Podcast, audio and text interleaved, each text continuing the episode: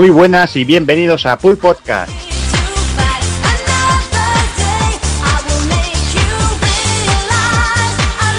Ya estamos aquí, programa número 9. eh, estamos en pleno veranito, calor, eh, playa, bares, eh, sudor y todas esas cositas que, suele pasar. Todo el mundo se para, nosotros nos quedamos parados, o que se nos ha retrasado todo un montón. Y bueno, eh, vamos a hacer un programa un poquito atípico, no, no vamos a tratar demasiados temas, ya que como no hay demasiada actualidad, tampoco hay demasiado de qué hablar. Y bueno, ahora os explicaremos más o menos lo que, lo que vamos a hablar. Pero bueno, como siempre vamos a, a empezar saludando aquí a los compañeros. Empiezo por, por. Muy buenas. ¿Qué tal? ¿Cómo vamos, Rub? Pues bien, hoy el primero me has pillado aquí un poco desnudo, pero bien, bien. Claro, claro, quedó. siempre te dejo para el último y digo el primero y así lo, lo pillo puteado. Ah. A traición, pues mira, desnudo me pillas. Es lo que hay. ¿Sí? Sí. Bueno, sí, me parece que estamos todos aquí. Menos mal que lo grabamos con webcam. Eh, de- ahí. Todo llega, todo llega, no te preocupes. Sí, sí, ya- ya grabaremos alguno con webcam aquí para hacer el programa Gore. Eso, eso. A ver, otro que tengo por aquí también creo que pasando bastante calor también es el amigo Evil, que también está por ahí sudando la gota gorda. Sí, aquí estoy a- al lado del ventilador y esperando a ver qué preparan las mentes, las mentes que van a preguntar las preguntas, bueno, que nos tienes ahí en secreto y nos tienes un poco, Sí, un algunas poco puteadillos. algunas cosillas interesantes hay. Yo creo que dará, dará para un ratito. Otro que también tengo por aquí es el amigo Takokun. Muy buenas, pues aquí estamos ¿Cómo, cómo va el verano? bien, tranquilito, sin mucho calor, pues para eso está el ventilador y esas cosas, pero bien, soportándolo. Lo justo, ¿no? Sí, no me quejo. Muy bien, cervecita, terracitas y vale. Sí, uy, sin terracita, con calla cerveza. Ah, ya vale. Ya vale, ya vale. Y otro que creo que no le da mucha cerveza, el amigo Hazard. Pues mira, aquí estoy yo encerrado en el zulo este, con un calor que, que te cagas, macho, sin ventilador ni hostias, porque lo tienen lo tienen en otra habitación. Madre mía, Pero bueno, que- yo sí, en vez de hacer gimnasia, tío, me meto aquí una sauna esto que flipa. madre y bueno, mía. pues el programa, a ver qué tal se nos da, hablaremos pues, de Japón y, y eso es algo que me parece a mí que nos gusta a todos, o a casi todos, y a ver qué tal nos va. A ver qué tal que está. Y hablando de Japón, el mamonazo que está ahí a puntito, a puntito de irse para allá. Y encima le, le hacemos un programa para hacer una guía viaje, también tiene cojones. El señor Doggy Panic. Ahí está, pues ya estoy aquí todo nervioso porque ya no me queda nada. Realmente me voy el día 11 de septiembre, o sea que no me queda nada. Y con muchas ganas y también un poco ganas de vacaciones porque no he dejado de currar en todo el año y ya es hora de que tenga unos días de vacaciones, que luego lo empalmo también que me tengo que ir de viaje a Ecuador a currar en mi otro, traba- en mi otro trabajo y, y- y con muchas ganas y con, muchos, eh, con mucho calor, que estoy aquí de- derritiéndome con el pastelillo de chocolate y que no y, se sin, y preocupen. sin, y Y sin sin- abanico. Y sin abanico, que se me jodió en el último podcast. Se me jodió el abanico Madre y estoy mía. sin abanico ahora mismo. Y yo invito al amigo Jaza que se venga conmigo al gimnasio un ratillo si quiere. Si quiere pasar un poco de la sauna, que se venga conmigo a echar unas carreras. Sí, pero ahí todos son marujas, tío, hay algunas jovencillas al menos ahí en la Uy, uy, uy, uy, uy, uy. Hay, una- hay una- unas alegrías por la mañana que no veas. Ah, ya bueno, te. Habrá que ir, habrá que ir. En fin, y este señor que también está aquí deseando las vacaciones, supongo, es el. Bueno, que hace tiempo que no tenemos por aquí por temas laborales, es el amigo Dark Kafka. ¿Este quién era? buenas. Yo soy el becario, no te jode. ¿Cómo, cómo Pues va el negocio? Pues el negocio bien, también con mucho calor. Imagina la cocina, donde el único aire que corre es el de mi mano subiendo y bajando pieles. Y por lo demás, pues deseando volver a estar con vosotros y deseando mandaros a tomar por el culo. Eso ya, ya verá dentro de un ratico, ya, ya se producirá casi seguro. Pues bueno, pues vamos allá y a ver, bueno, a ver qué nos deparan las preguntitas estas que todos nos habéis mandado.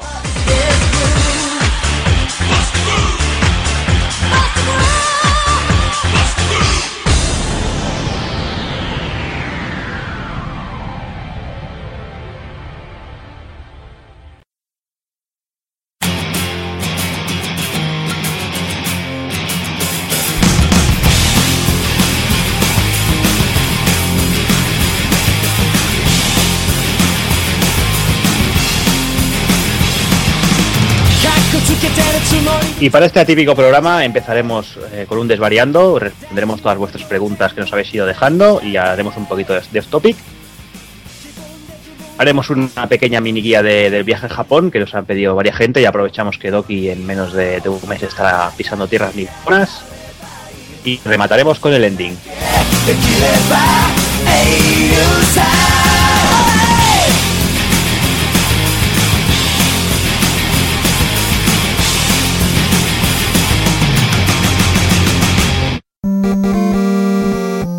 Pulpofrito.com Me gusta.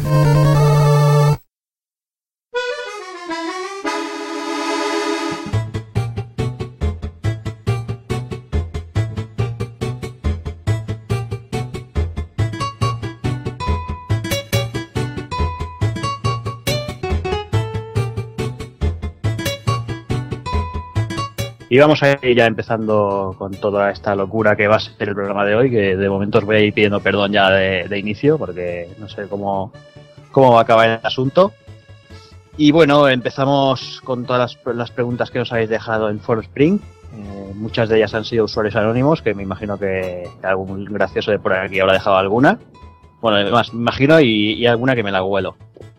Pero bueno, dejarme que, que empiece y voy a empezar con la primera que, que nos dejó el amigo Slobulus, que bueno, que todos sabéis que tiene un, canal de, bueno, uno no tiene varios canales de YouTube en los cuales bueno, eh, toca todo tipo de temas, antes solo tocaba retro, pero ya empieza con, con tema actual y todo eso, y es uno, creo que hace poquito ha, celebrado los mil suscriptores, y bueno, de aquí le envío un saludo, y directamente yo voy a hacer, a trasladar su pregunta, se la voy a trasladar a Evil, porque bueno, sé que, que nos va a contar una historia que a mí me gusta mucho, y bueno, nos pregunta literalmente, nos dice, buenas, querría saber si alguna vez habéis faltado a vuestros menesteres, eh, por entre paréntesis, clases cuando eres niños, alguna reunión familiar, alguna quedada con amigos, por darle, por darle al tema del vicio. Y dice, espero que no me, que no me decepcionéis. Un abrazo y a seguir así. Pues yo soy, yo soy récord, porque seguramente, porque yo fueron dos semanas de campana en el instituto para pasarme el Dragon Ball de, de Super Famicom, el, el RPG, el primero que salió de carta. Fueron dos semanitas que, que si estaba malo, como mi madre trabajaba, aproveché para, para irme, que se iba a currar, a currar la mujer y yo me quedaba en casita, a la madre tranquilo, enchufando mi Super y, jugando a Dragon Ball. Porque la verdad, la- las clases de, de filosofía a las 8 de la mañana no me sentaban muy bien. No, no, demasiado, demasiado.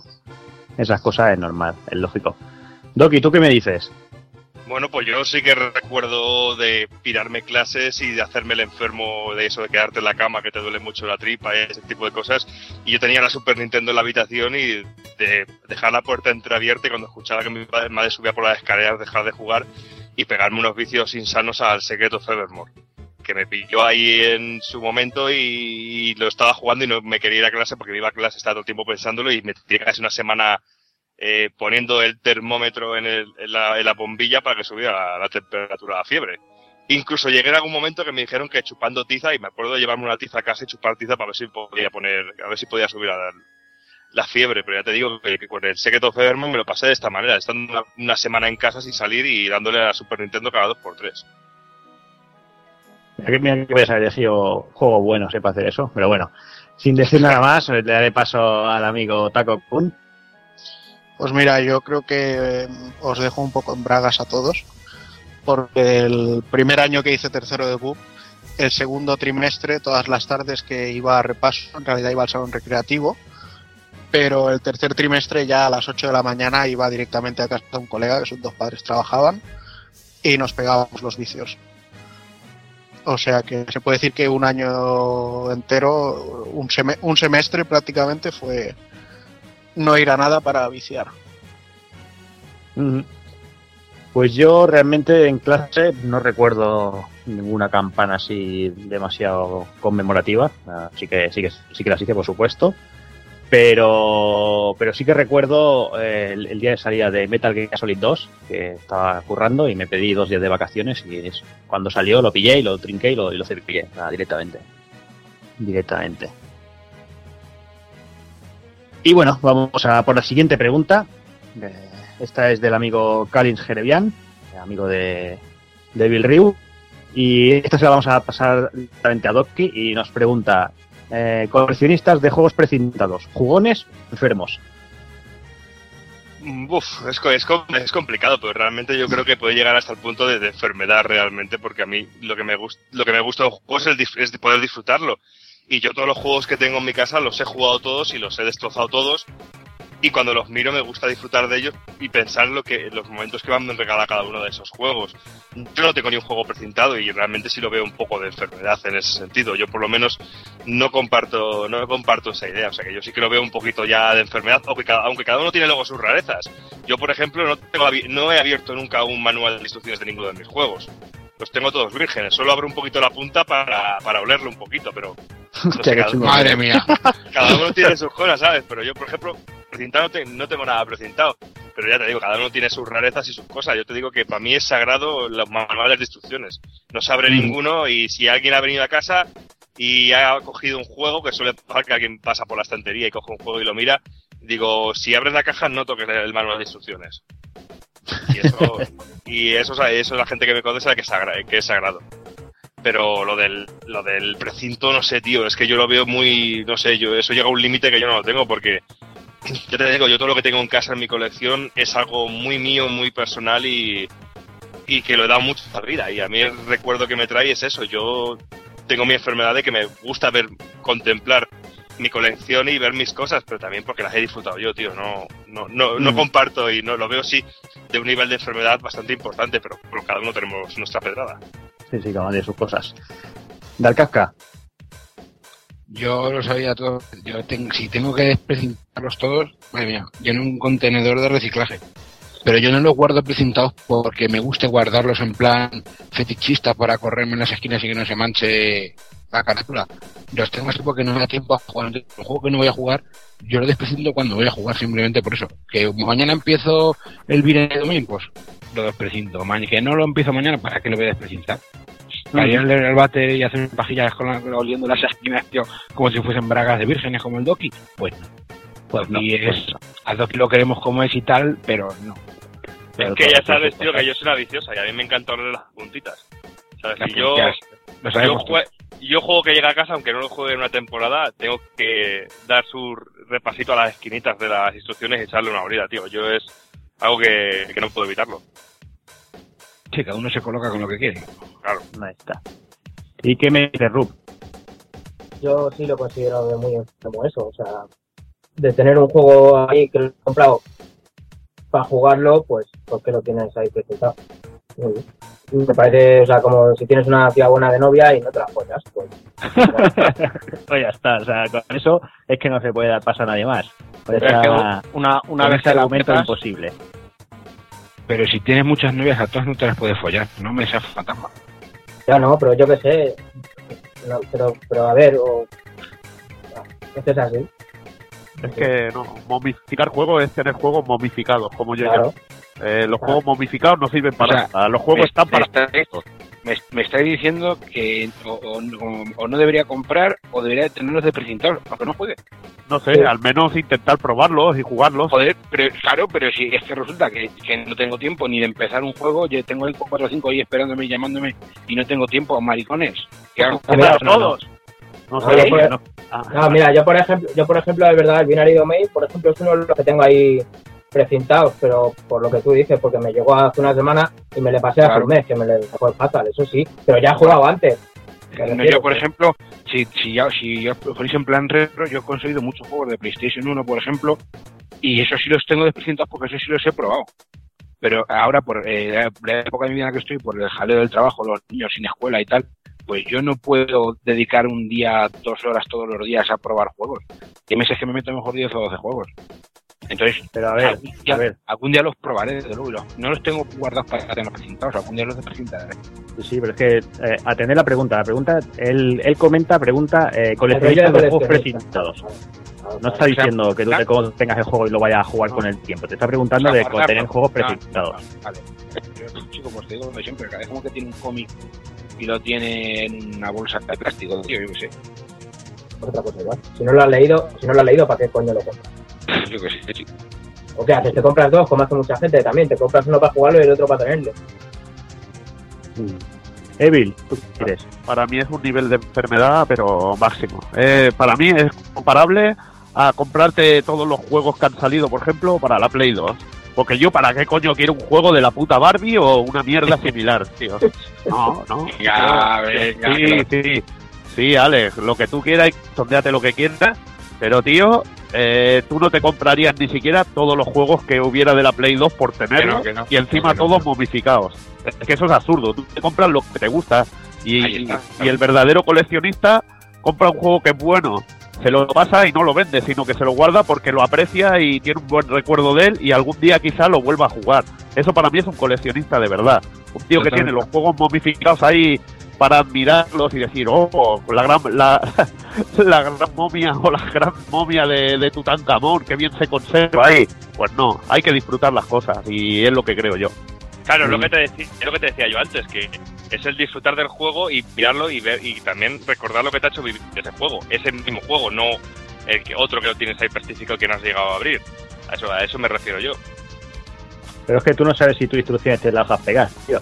Ah, ya lo sé, ya lo sé. Eso es algo que nunca sabré. Takokun. Pues yo creo que es una puta enfermedad, por la simple razón de que a mí me gusta jugar juegos, no... Me encanta tener ediciones coleccionistas y a lo mejor pues una caja de Pandora, el God of War o cualquier cosa así. Pero sobre todo me gusta jugar a esos juegos.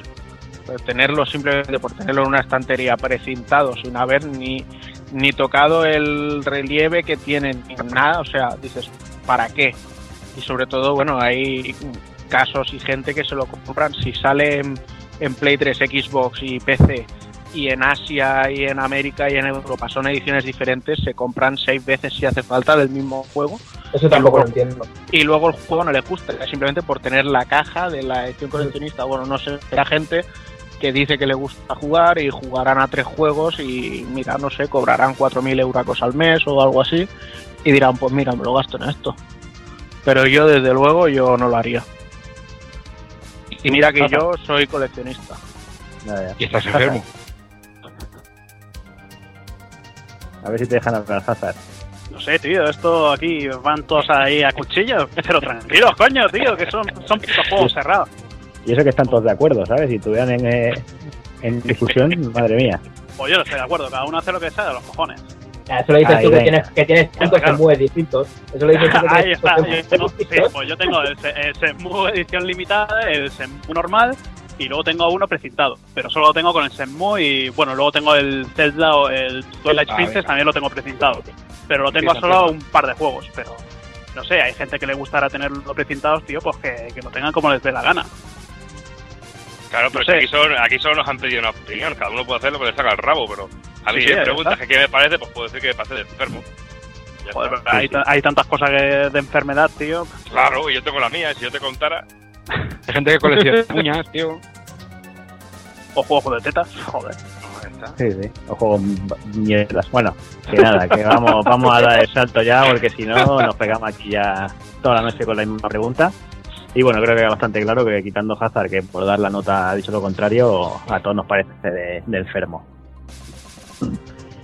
Pues eh, el señor Geriviano también nos deja otra pregunta que dice, dice ¿qué opinan los públicos acerca del estado actual del mercado de los videojuegos y su tendencia? Y comenta DLCs, juegos sin acabar, inserción de multijugador con calzador, etcétera. Rub, ¿tú qué opinas de esto? Bien, yo lo primero saludar a Kalin. ¡Hola, Kalin! Eh, también le, le conozco, aunque le quiero matar. Eh, a mí me parece que va, va ha cambiado con respecto a unos años y ya está. Ya lo habló también Juan Ana hace ya un montón, que es así la tendencia y ya está. Ahora, si la tendencia va a ser lo, del- lo de que gane el digital al físico, yo no, yo no digo que me planto como la mayoría, pero pero vamos, que me parece una puta mierda. Básicamente. Sí, pero lo demás, no me cortes, no me cortes. me dejas ahí en vacío, me dejáis los espacios en blanco, yo corto aquí por lo sano, que si no Sí. la, la liáis. Nada, eso, que Sí. sí, que, que me parece una mierda. A la pasa otro. Bueno. ahora sí, ahora sí. ¿Ves qué fácil Vaya, ha sido? Pues nada, es lo que digo siempre, la tendencia va hacia donde va el mercado y el mercado va hacia donde hay dinero. Si hemos encontrado maneras de trampear y de joder y de utilizar la piratería más que nada y ahora los juegos antes los hacían 10 personas y ahora necesitan 200, pues lógicamente tienen que buscarse las maneras de cubrirse las espaldas. Y si eso es decir, el que lo compre, que luego compre un capítulo final, o el que se lo piratee, que luego al menos tenga que pagar el capítulo final, pues mira, no me gusta, porque no me gusta, pero eso es lo que hay, o sea, la última decisión es mía si quiero jugar o no. No, no es uno de mis derechos constitucionales el, el poder adquirir un juego, así que lo Sí, que pero hay. tú ten en cuenta que lo que están diciendo, eh, que si se piratea el juego, pues se tiene que bajar el final. Pero es que tú te compras el juego y tienes que, pagar el final. Ya, pero bueno, mira. Y luego pasa Ah. lo que pasa con lo que pasa siempre. Acuérdate de Street Fighter Cross Tekken. El primer día todos ellos con la copia pirata jugando con todos los personajes. Y aquí esperas eh, seis meses y a pasar por caja. Bueno, Street Fighter por Tekken y Dragon's Dogma y el otro sabemos que ha sido un experimento raro de Capcom, que ha salido bastante rana, eso de llevar los DLCs en el disco. Pero no sé, veremos a ver. No sé. Pero bueno, ya te digo, es pagar justos por pecadores, como siempre. Sí, bueno, como siempre. En fin, Hazard. Eh, no me entero de la pregunta, pero yo creo que. No, eso está muy eh, bien. sí, bueno. No, pregunta, pregunta básicamente qué opinas No, no, que sí, acerca del sí. estado actual del mercado. Por Yo el a- tema de los yo- DLC, los juegos sin acabar y todas esas cosas. Oye, que creo que es una puta mierda. A ver, tú estás pagando, o depende de dónde compres, 40 juegos, eh, 40 euros en UK o 60 euros aquí por un juego que te lo están vendiendo incompleto. Que sabes que te va a venir eh, a, lo- a los tres días o el mismo día de salida ya te va a venir con, con algo de descargable. Que, que si no, que si quieres no lo compras, hombre, eso está claro, pero, pero es una puta estafa. Habría que hacer como dicen los de CD Projekt, del The Witcher, que antes todas las, las expansiones así eran gratuitas. Y cuando querían hacer una ampliación bastante grande del juego, pues ya cobrarlas. También eh, lo que dices, Hazard, hay que tener en cuenta que ya en la época de la Super yo me gastaba los 60 euros que me gasto hoy en un cartucho. Y en, la, de la y en lo de la Nintendo 64 me dejaba las 16.000 pelas en cartuchos como el Resident Evil 2. ¿Vale? O sea que ahora eh, lo que quiero decir es que el precio de los videojuegos realmente no ha subido. ¿Vale? Pero lo que es el coste de hacer estos videojuegos, el marketing que llevan detrás, porque hace unos años era impensable ver un anuncio de televisión de un videojuego o que se hicieran campeonatos a nivel internacional. Y bueno, pues todo esto vale dinero. Bueno, pero Y antes son- hacían anuncios de Y son muchas familias que tienen que comer. Pues coño, que pidan limosna. O que trabajen de otra cosa y no hagan más videojuegos y tú no juegas a nada, ni a sin acabar ni acabado. Evil.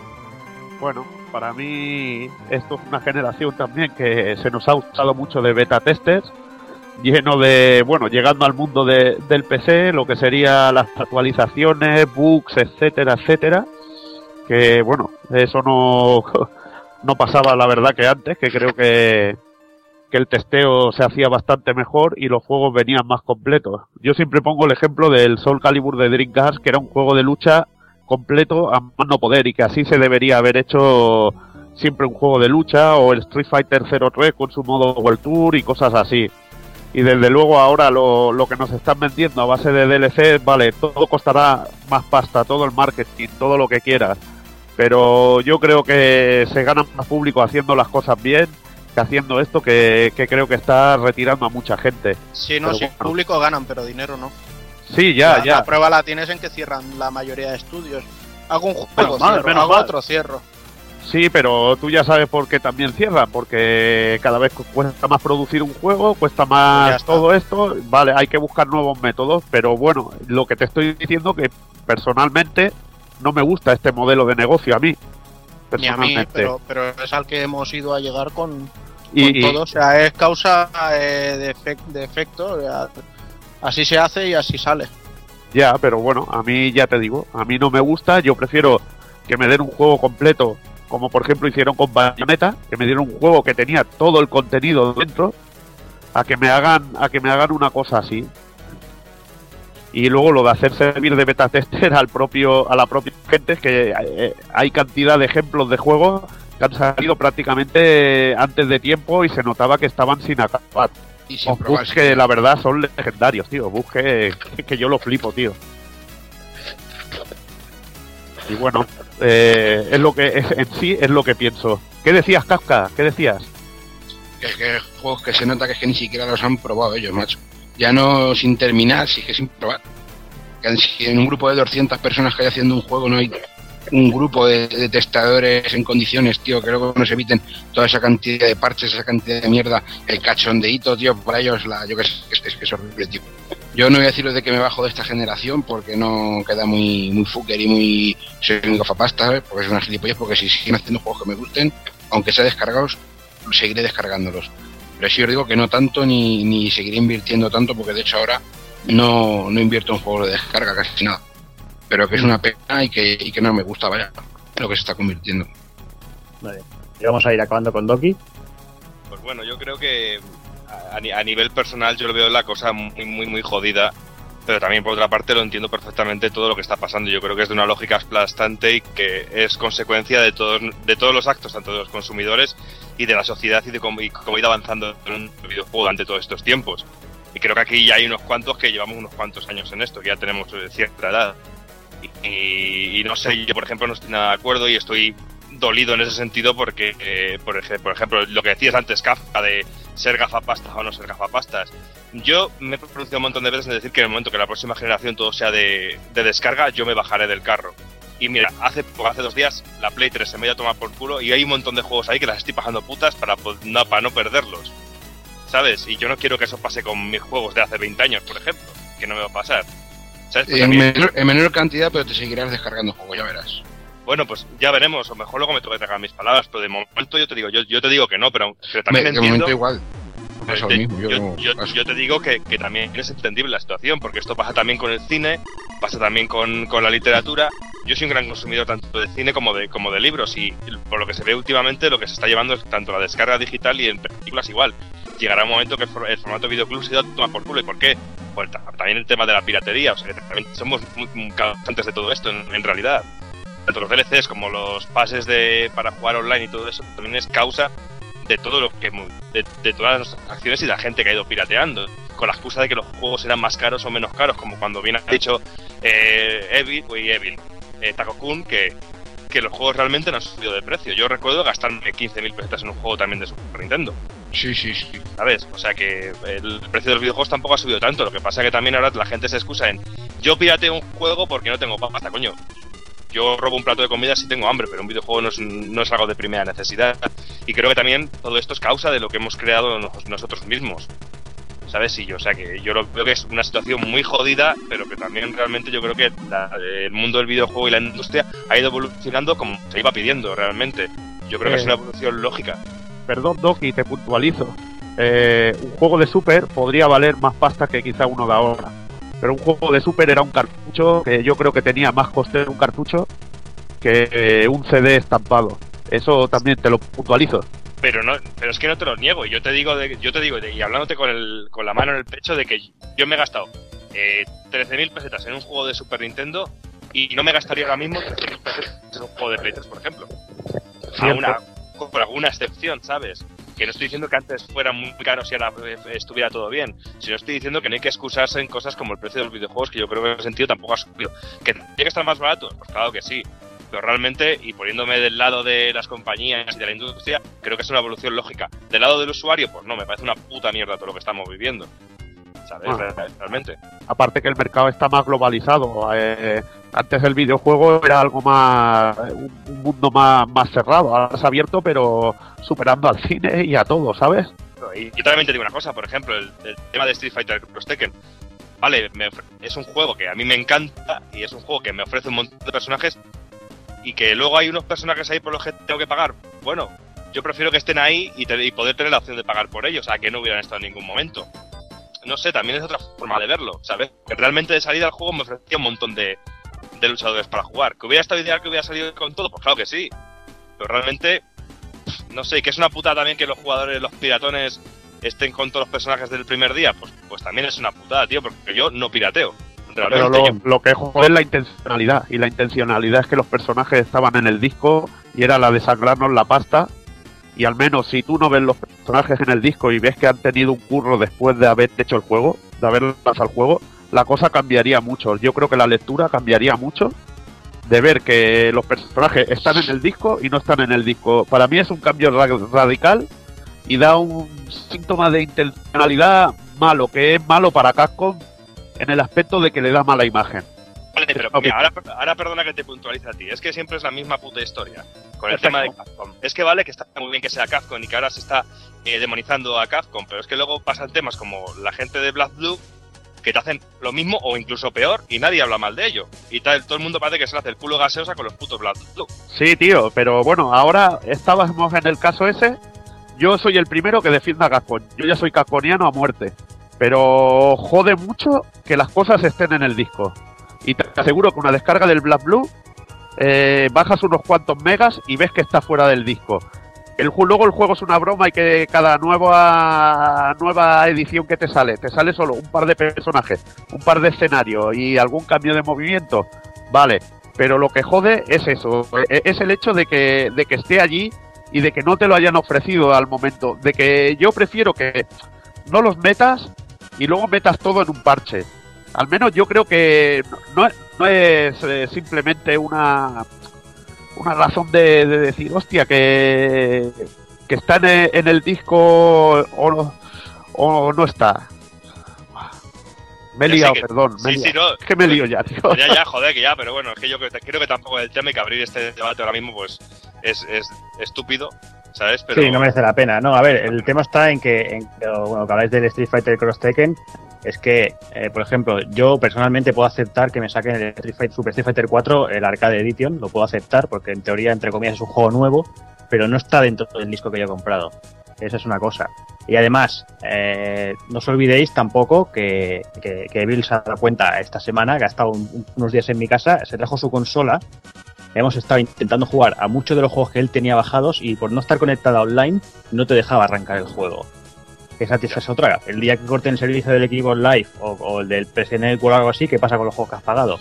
Que te Ah, jodes. que, Claro, claro, es que a eso me refería, a eso me refería al principio cuando le decía a Kafka que yo no me considero un gafapasta por decir que yo la próxima de bajo, porque yo no quiero tener una colección de 200 juegos dentro de 30 años y que se vaya a tomar por culo internet por la razón que sea y que me quede sin mi colección de videojuegos, tío. No, pero es lo que te digo, que ya verás como 200 juegos no acumulas, pero siempre habrá alguno puntual que digas, hostia, ¿sabes? Y ese te verás obligado a descargártelo si lo quieres jugar. Pero yo digo, serán casos muy puntuales. Yo no voy, a, no voy a gastarme todos los meses, como ahora, mejor 100, 200 euros en juegos que en humo, ¿sabes? Humo, eso es humo. Entonces, pero verás como siempre habrá algún juego, un Metal Gear no sé qué, un beta tomado por culo in the line, yo que sé, que al final te acabas bajando. Sí, sí, eso está claro que vamos a acabar picando. Pero bueno, vamos a ir saltando, que esta se, está creando la cosa aquí y ya estamos desfasándonos demasiado. Eh, nos dejaban por el blog, el amigo MHF1 nos dejaba una batería de preguntas, casi todas bastante rápidas, o teóricamente todas rápidas, no sé, a ver. Eh, ya Sí, verás. sí podrán hacerlo con vosotros, pero bueno. Y empezaré la primera, se la voy a hacer a, a Hazard. Eh, nos pregunta, eh, ¿cómo valoráis la imagen que dan en el mundo los juegos nipones y sus desarrolladoras en esta generación? Pues la verdad es que no sé si, si son ellos los que han cambiado o somos nosotros los, los que nos estamos acostumbrados más a los, a los juegos occidentales. Porque últimamente nos estamos acostumbrando mucho a los, a los juegos en primera persona y digamos que en generaciones anteriores eh, juegos de estos en primera persona yo creo que ninguno de nosotros había tocado. Y esta generación, pues con tanta saturación que tenemos de juegos de este tipo, pues estamos dejando un poquito más de lado lo poco que nos, que nos suele llegar de Japón. Como los RPG, RPG, por ejemplo, Takokun sabe que hay un montón. Y no sé.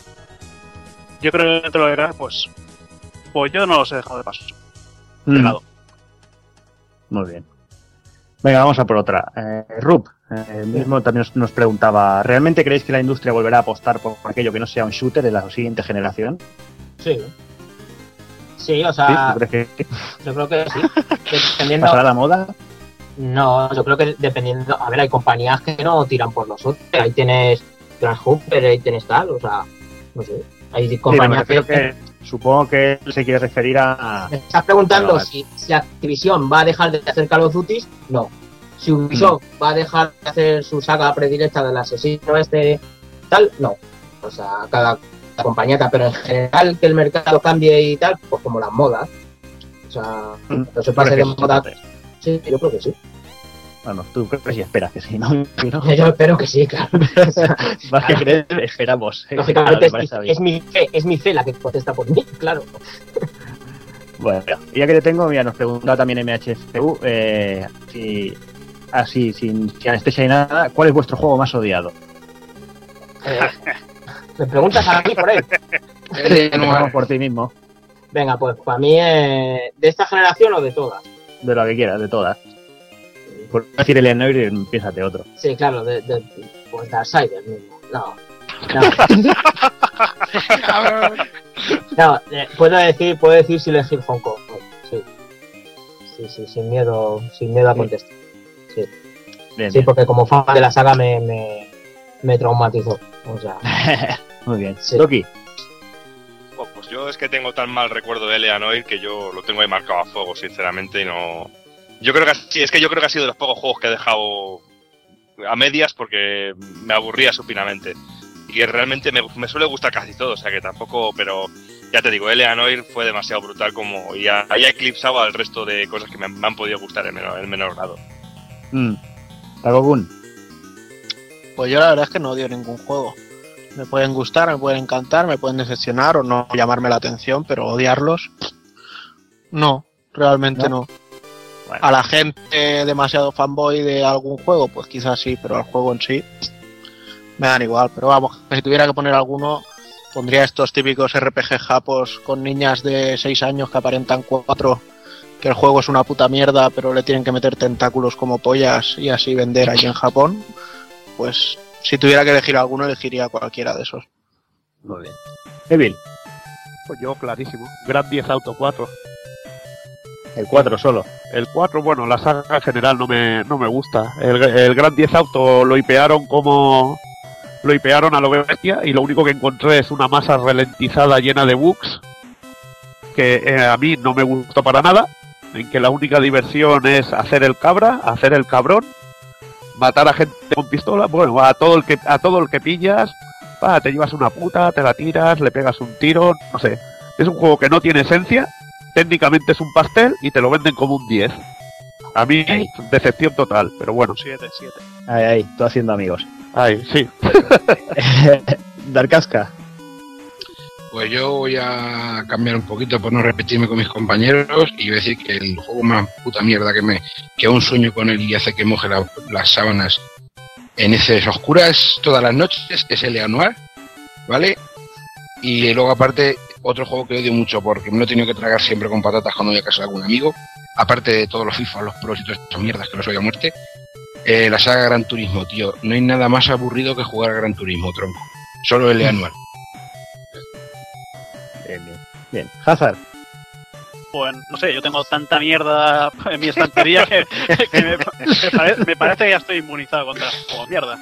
Pero no sé, si tuviera que decir uno, pues a ver, Eleanor Eleanor, por supuesto, ese, ese sí. Y luego también una, una excepción de esta generación, el Tenchu Z, que era una puta basura comparado con, con los que teníamos en otras, en la anterior generación. Pero bueno, luego ya Darksiders pues lo dejo a los que les gustan, pero a mí, a mí no. Creía que ibas a decir el Uncharted 3 porque es un cubo de agua, es un cubo cuadrado. Lo tenía, lo tenía pensado de decir, pero digo, voy, voy- voy a cambiar de, de canción ya, tío, que vamos por el, por el programa número 9, número 8, yo Sí, qué sí. sé, coño. hay que ir variando un poquito. Ahí está, tío. Este. Bueno, y yo por mi parte, bueno, de esta generación, bueno, como, como el resto de Eleanor, me quedo también ahí como la- el juego más odiado. Y si me remonto un poquito más, pues bueno, eh, iría a todos esos Street Fighter Killer que salían en la época. No voy a mencionar el, el juego preferido de- del señor Alex, pero esta, estaría muy alto en la lista junto con cosas como Primal Rage, Rise of the Robots y mierdas similares de ese tipo. Hostia. De primera clase. Sí, sí. En fin. Y bueno, vamos a la siguiente pregunta del señor Sí, sí. MHFU. Esta voy a empezar, bueno, esta se lo voy a pasar directamente a Doki y nos pregunta, dice, ¿creéis que en Japón en un futuro lejano se limitará solo a las portátiles tirando la toalla a las sobremesas? Yo, yo creo que no, realmente, aunque bien conocido es que todo el, el buen el gusto que tiene la gente por ahí por las recreativas, pero yo creo que el, el ocio electrónico está demasiado implementado allí en la, en la sociedad. Solo hay que ver tanto el, las recreativas, el cómo está bajo el mundo de las recreativas, y yo creo que hay espacio suficiente tanto para las consolas de sobremesa como para, eh, como para las portátiles, o sea que creo que no, no se irá a pique en ese sentido el mundo de, la- de las consolas de sobremesa. ¿Que, puede, ¿Que puede crecer mucho más el mundo de, de las portátiles? Pues sí, pero yo creo que hay mercado suficiente y hay gente suficiente y hay jugones suficientes como para que haya todo tipo de mercados. Solo hay que ver, como antes, lo de, de las recreativas. Hay muchísima gente que sí, cuando recreativas está plagado de, de centros recreativos por ahí por todos lados. O sea que no creo que haya ningún tipo de problema. Vale. Pues nada, seguimos con las preguntas de este, de este hombre. Eh, esta para, para Takokun y quiero una respuesta rápida, sin pensar. Te voy a hacer dos seguidas. Venga, Takokun, a ver. Nos pregunta, ¿Amano o Nomura? Nomura. Después, ¿Final Fantasy VI o Final Fantasy VII? 6. Vale. Esta va, es, que esta, es que esta va a ser demasiado fácil.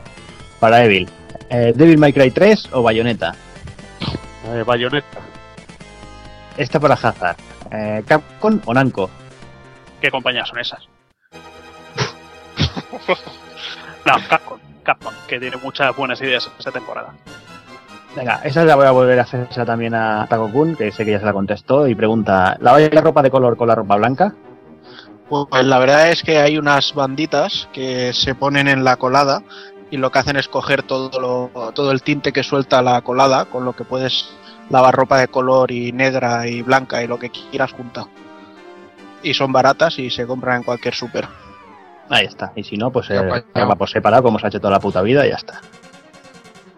Rup, nos pregunta este hombre también en MHF1, nos pregunta, ¿Kojima's Guy? Eh, no, no, no. No, porque se- se- se- él está por encima de la sexualidad. Él se masturba con el hype. Es una. No tiene sexo. Claro, Es claro. un es- grupo. es- está por encima de eso. No, no. Es Pues no disfruta dando por el culo.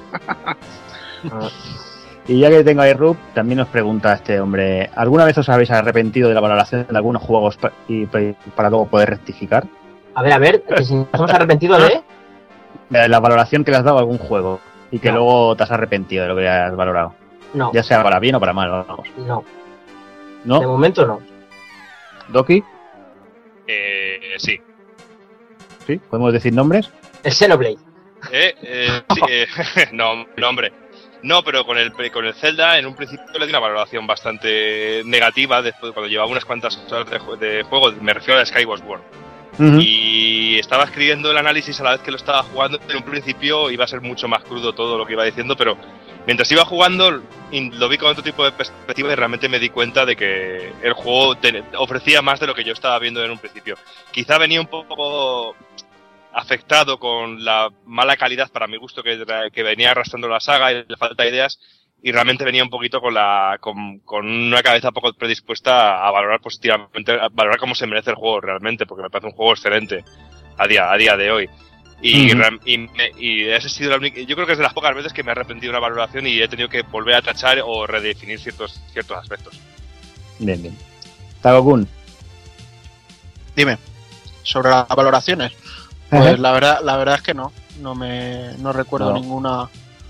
No. Evil. Bueno, quizá haberle metido un poquillo más de caña al Ninja Gaiden 3. Pero bueno, yo creo que ya lo dejé bastante claro. Y Ujú. no, en sí no recuerdo nada Kafka. que me...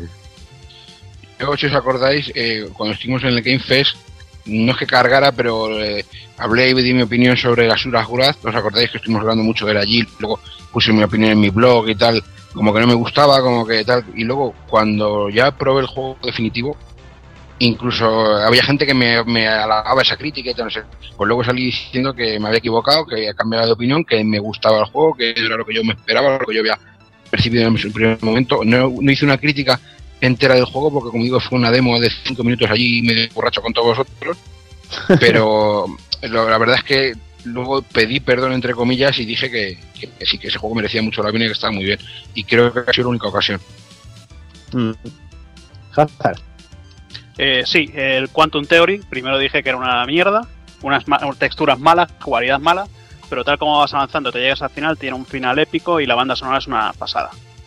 O sea, vamos, ya. Anda, es que, es que joder Quítate, se ha quitado las gafas, se ha quitado las gafas. Vamos ahí. Eh, pues tiene un buen final, tío, y la, y la banda sonora, tío, está guapa. Lo mejor del final es que se acaba. Por eso mola tanto el final, porque se acaba. Bueno, al, al menos sí, pero al menos se acaba, tío, porque el Darkseid no tiene final. Ahí, ahí, ahí sí que es la estantería, cabrón. Ni Skyrim, ni Skyrim. Pero el en este.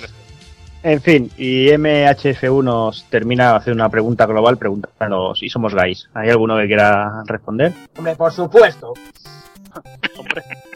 Que si tiene ¿Alguno hermana, más? que nos la presente.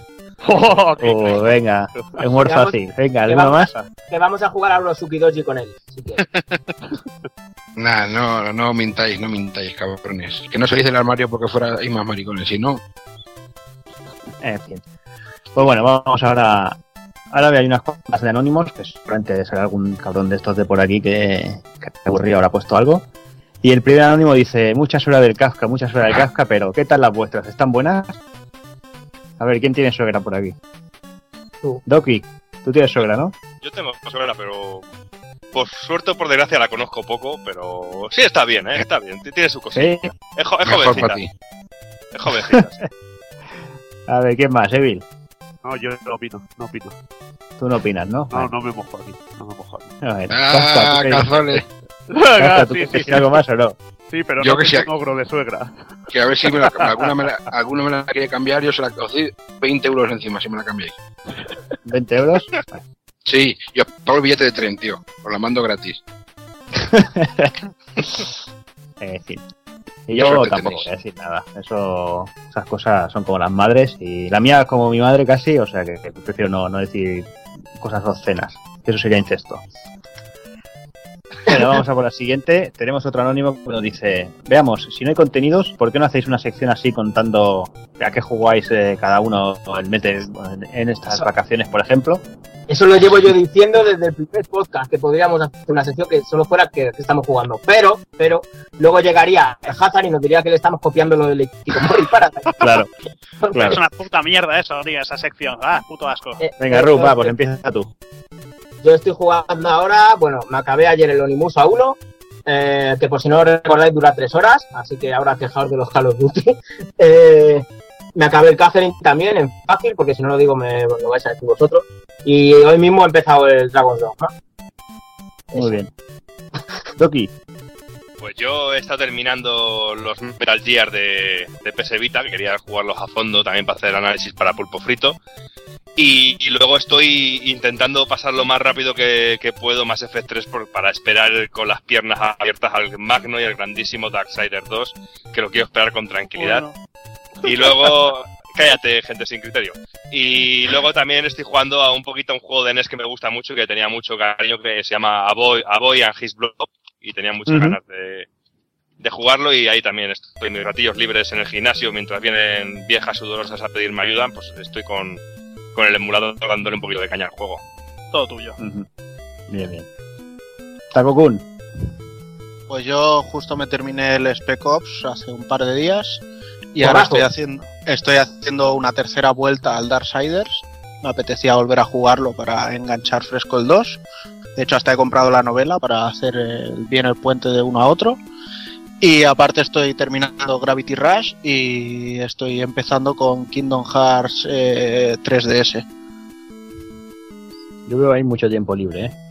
Evil. Mm, Bueno, yo como estoy ahora también en plena semana de vacaciones, eh, uno de esos juegos grandes de selva que digo que, que tengo, que lo dejé muy avanzado pero quiero pasarlo, el Vagrant Story le estoy pegando ahora de la Play, eh, al Dragon Dogma que me queda poquito ya, creo que me queda poquito para para acabarlo y también está en proyecto acabar el Chrono Cross que lo tenía bastante avanzado y también la primera entrega del Xenosaga. Saga. Bastante faenilla para dos semanas. Sí, sí, no va a tener que ir por faena, sí. Kafka. Yo, como buen hostelero y padre de dos niños de 8 y 4 años, en todo el verano no he jugado una puta mierda. No he jugado ni con mi osito de peluche. Rup. Bueno. Bueno, bueno, pues nada, ya por cuando te toque las vacaciones de caras de invierno, imagino, ya. Yo es que voy, yo voy al revés de todo el mundo. Ajá. Ya, bueno, bueno. Nada, pues empezamos con, con Hazard. Bueno, yo ahora mismo estoy liado en los ratos que tengo libres, o sea, cuando voy a la cama, cuando me voy por ahí a hacer averías fuera del curro. eh, al, Chrono, al Chrono Trigger en la 3DS, está bastante guapo. Y aquí en casa, bueno, tengo empezado el Shadow of Rome, que lo empecé la semana pasada, un buen juego de Play 2. También estoy liado al Dragon's Dogma. Y, y bueno, también me voy turnando un poquito entre el The Witcher 1 Enhanced Edition de, de PC y el, y el 2 de, de 360. Tengo tantos juegos empezados que me parece que ya no, no sé ni a lo que juego. no, ya te veo ya. Y yo básicamente terminé hace poco el Binary Domain, que por cierto es un pedazo de juego. He estado. Estoy liado con el Rayman Origins, que, que iba tocando también, estaba por ahí criando polvo por un tubo. Y bueno, y la semana pasada con el amigo Evil aquí nos pillamos en su Xbox a lo que nos deja jugar, que fue Golden Axe y, y Metal Slug 3. Pero bueno, vamos, vamos a ver al siguiente. Otro anónimo y además también la enlazo con una pregunta del señor Caza que tenemos aquí, que esa tu- tu- tuvo la decencia de firmarla. Y bueno, básicamente el anónimo nos comenta cuál es el juego más puta mierda al que has jugado y nunca reconocido. Y Caza nos preguntaba, nombrad un juego de que os avergoncéis como putas de haber jugado, disfrutado y saboreado aún sabiendo que es una puta mierda infecta. Y no vale el Barbie cabalga y juega. Rup, Joder. Eh, eh, eh, Hill Homecoming. repetimos aquí. Sí, o sea, me lo pasé, me lo pasé, me parece una puta mierda y lo seguí diciendo, pero me lo acabé, así que sí, Silent Hill Homecoming. Bien, bien. Doki, Pues yo, sinceramente, no hay ningún juego que haya jugado así, que lo tenga ahí oculto, que lo haya jugado y...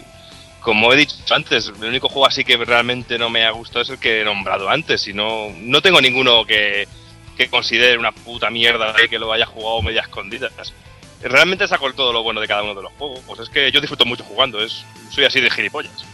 Mm, No, pero básicamente la pregunta es eh, un juego que tú sabes que, que el juego realmente es una, to- una pues una tontería, lo que sea. Pues por, pues por ejemplo, yo sé que todo el mundo me hablaba muy mal y que era muy mal juego el. el ¿Cómo se llama? El Alone in the Dark, este que salió para Play 3 y para Xbox 360.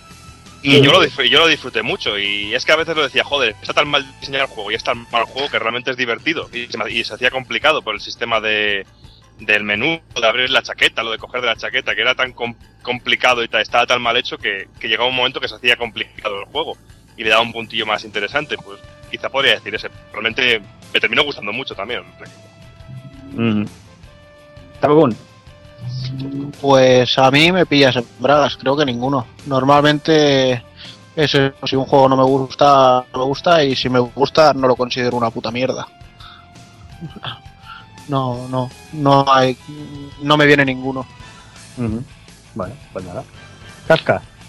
Hombre, yo la pregunta, no sé cómo haría otro el anónimo y tal, pero yo la pregunta la hice que a lo mejor hay algún juego, digamos, para niños. ya lo sabemos, tío. Claro, o para niñas que, que luego te hayas picado. Yo, por ejemplo, eh, no voy a decir Eternal Champions, cabrones, porque sé que no es una puta mierda, ¿vale? No, claro. No, claro.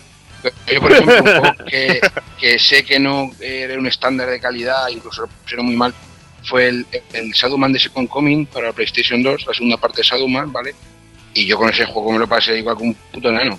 ¿vale? Y incluso el Godzilla de GameCube, si os acordáis del juego de Godzilla, el Monster Melee ese, que es súper lento, que te da entre golpe y golpe te da tiempo de hacerte una paja y dar con las cobillas en el váter.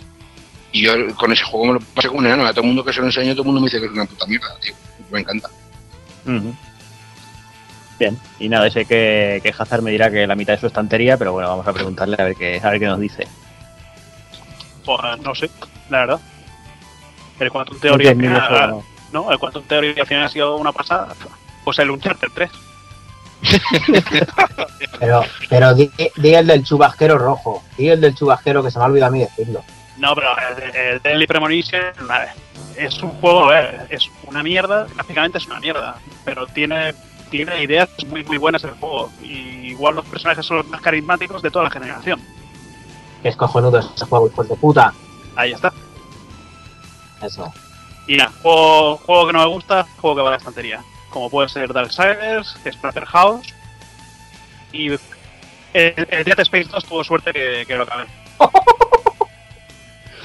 El de Defensor. Bueno, vaya. Pero nada, Madre mía, madre mía. Bueno, y yo, bueno, no sé si realmente es un juego que sea una mierder, pero yo recuerdo con bastante cariño un juego de Super Nintendo, el, el Evo Search for Eden, que simplemente eras una ratilla y tenías que ir evolucionando dinosaurios y movidas de esas. Bueno, el juego realmente era bastante bastante simplillo, pero bueno, tenía tenía su gracia. Y que no me olvide al amigo Evil por ahí. No, el juego que acababa de decir que es bastante de culto, que tenemos un colega que le encanta. Sí, sí, no, no, a mí también me encantó, pero bueno, es un juego que tampoco, yo qué sé, tampoco va a ser aquí la re hostia el juego. Pues te digo que está muy muy valorado ese cartucho que salió americano. Sí, creo, sé. Está muy Sí. valorado. Eh, yo no sé, mira, me ha dado la solución quizá el Hazard. Un juego que sé que es malo, pero que lo disfruté, el Splatterhouse. Porque yo me lo pasé bastante bien pasándomelo. Y ya remontándome más atrás, quizá el... ¿Te acuerdas del Dragon Ball Z Legends aquel? Que hacían Sí. los combacos ahí y tope de animales. Pues yo me pasé el juego y disfruté como un enano.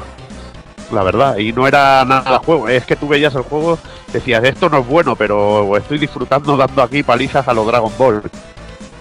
Y nada, y, también, pues ya por nombrar uno último, el Street Fighter 02 de, de la Play, porque el Strider jugué, jugué, pero el Strider no tiraba el osito, y yo ya me di cuenta que era un juego malo, porque el Strider no Ay. tiraba el osito. Ahí los traumas de la infancia. Los traumas infantiles, es lo que tiene. En fin.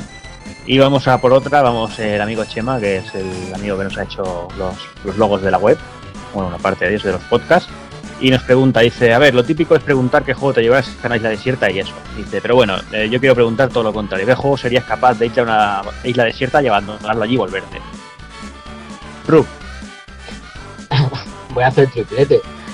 Sí, ya, ya te veo ya. Voy a hacer triplete. Eh, pues dilo. sí, sí, sí, sí me fijo en Comen, sí. Sí. A pesar que vas a decir Eleanoid. No, no, le tengo, le tengo, ya ahí no sé ya cuál, a cuál le tengo más asco de los dos, pero vamos, Pero sí, ya vendido, hombre. Pues los dos. que va, ese, ese le tengo ahí en la estantería todavía. Vale, Va, así le venga, cuatro, venga, por cambiar, no, no, así le a elegir cuatro. Bien, Me da más asco todavía, sí.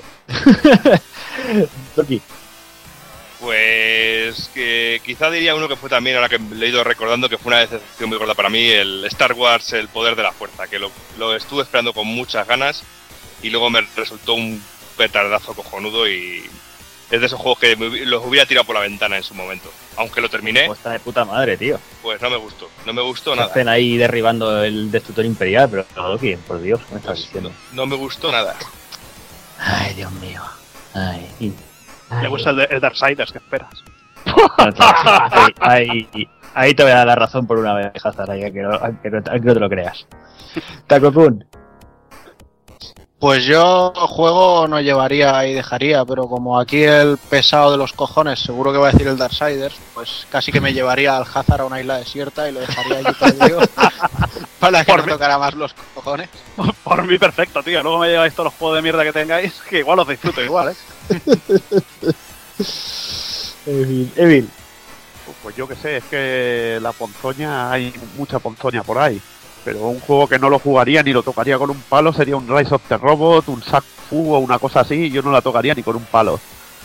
Y seguramente saldría saldría corriendo de la isla. Nadando como fuera. Bien hecho. Kafka. Pues yo llevaría a la misma isla donde estuviese Hazard, llevaría a mi suegra y al juego de los Teletubbies de PlayStation 1. Y hay que ser, y hay que ser gilipollas para jugar a los Teletubbies. Bravo, No, bravo. no, de hecho Bravo. que ya he jugado, he dicho que qué juego dejaría allí para no probar. Ah, bueno, bueno. Yo te lo encasquetaba a ti y a mi suegra ya la. Yo, si, yo si está si está el Hazard le dejaría el Sin Star Miliki con el micro. sé que lo disfrutaría. Sí, el rollo payaso Sí. se le da bien. Claro, iba, a disfrutar, iba a disfrutar más con el micro que con el juego. En fin, Hazard. Yo me llevaría a todos estos a una isla y le- les llevaría también al Mulineux con el Fable 2, el Fable 3 y toda su puta estirpe. Bien, bien. Bien, pues ya está. Yo, mira, por, por todos los juegos que también se lo he tocado a- al amigo Casca, sé, le dejaremos su juego preferido allí, esa mierda infecta de.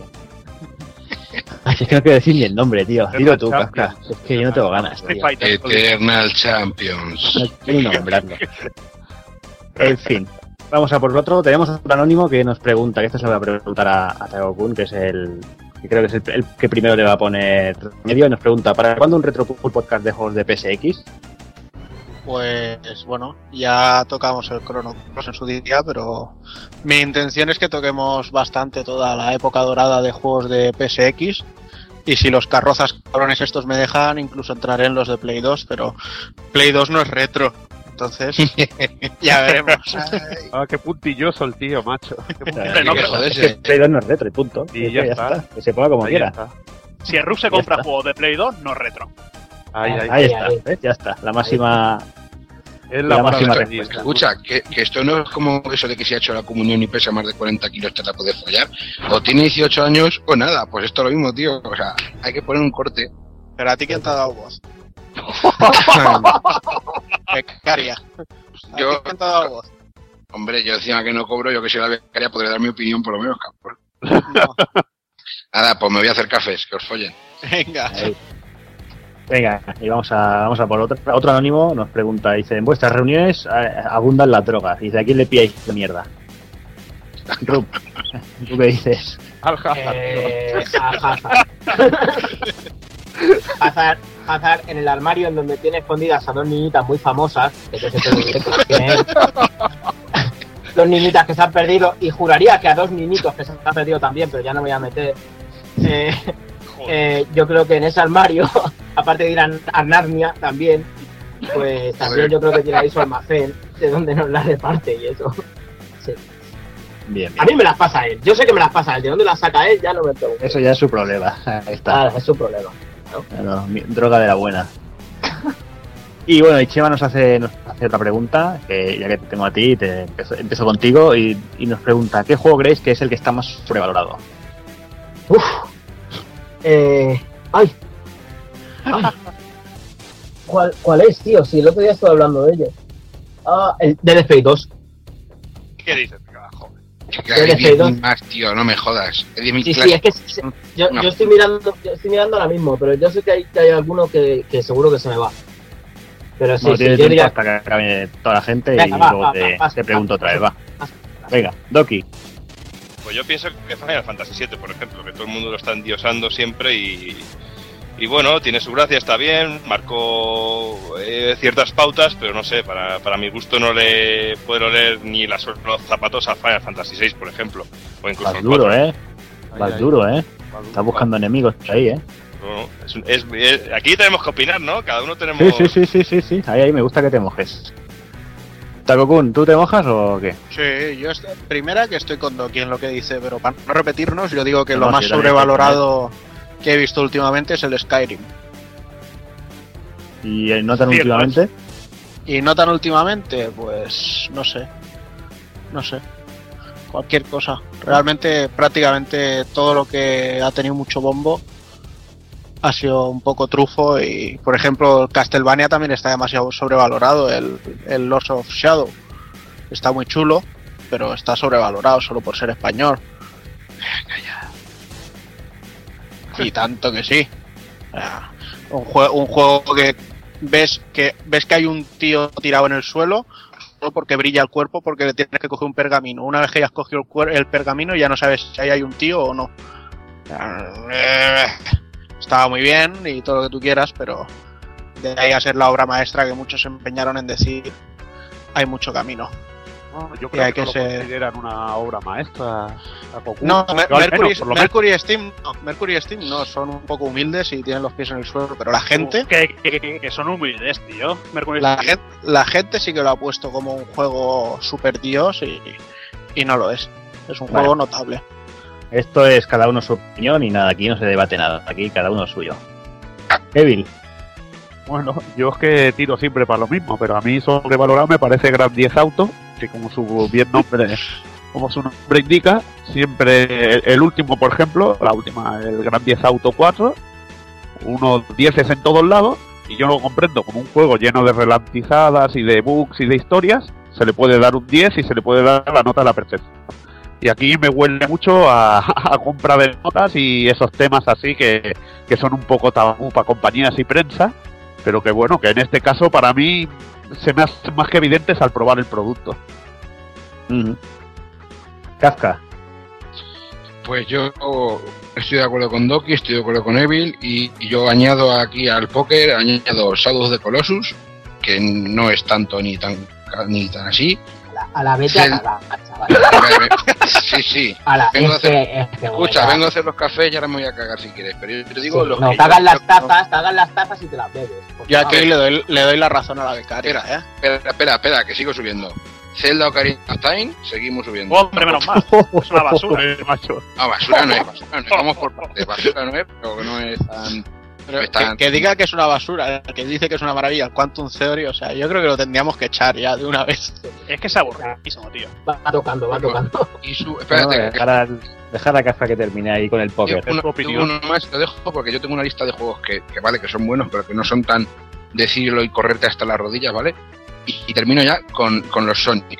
Son divertidos, son bonitos y tal, pero no son tan de. No, Sonic, Sega de puta madre. Pues no, hay muchas plataformas mejores que Sonic, pero bueno, es mi opinión. Y ahora me podéis comer todo en la polla.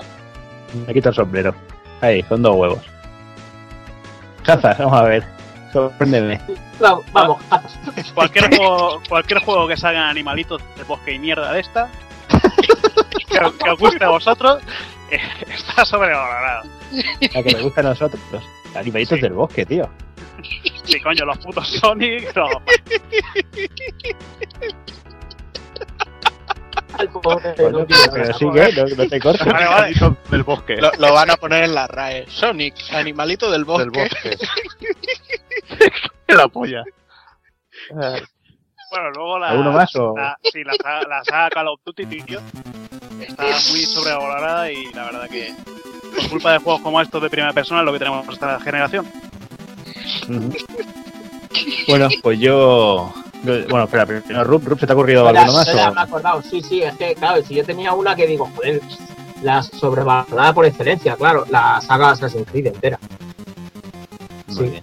O sea, no me parecen malos, que yo lo diré siempre, que no me parecen malos juegos, o sea, ahí los tengo y tal, pero, pero sobrevalorada, vamos, decir que eso tiene un guionazo y un tal y un trasfondo y un... O como dijo uno, uno de nosotros que no está aquí ahora, sí, que Ezio, sí, que Ezio era el per- mejor personaje. Que no, que no, sobrevalorada, que, que no quiero hablar, ¿sabes? pero sobrevalorada y punto. Bien, bien. Me extraña que, que Hazard al final haya obviado Darksiders, pero bueno. Es que lo de, Yo- Darksiders- lo- lo de Darksiders ya lo hago para tocar los cojones. Ya, ya, ya lo sé, por eso, por eso esperaba que lo volvieras a decir, más que nada. Ya, ya lo tengo bastante. Bien, bien. Pues yo, mira, yo voy a, también voy a, a tocar los cojones un poco y voy a decir que, por ejemplo, me parece Final Fantasy VIII me parece la mayor basura que se ha hecho Ahí, ahí estoy, en toda la saga. ahí estoy contigo. Y, y ya, por tocar los cojones al Dobby del todo, le voy a decir que Secret of Evermore es una puta basura de juego. Ahí, ahí también O sea, habiendo algo como Secret, abriendo algo como Secret of Mana donde vas con un perro tostadora. Pero ¿qué me Ahí, estás ahí. Que siempre, pero es que, que Eh, yo me animalitos. que- que yo Nada, me nada, hemos dicho que aquí no hay discusión ninguna. Aquí Pero cada uno dice lo que ha hecho. que fue. Dime, dime, Doki, dime, dime. Nada, joder, que yo, que yo me haya pirado las clases con ese juego no significa que, yo, que ahora yo diga que ese juego me gusta. Ese juego me parece una auténtica No, mierda. yo- yo no te digo nada. realmente.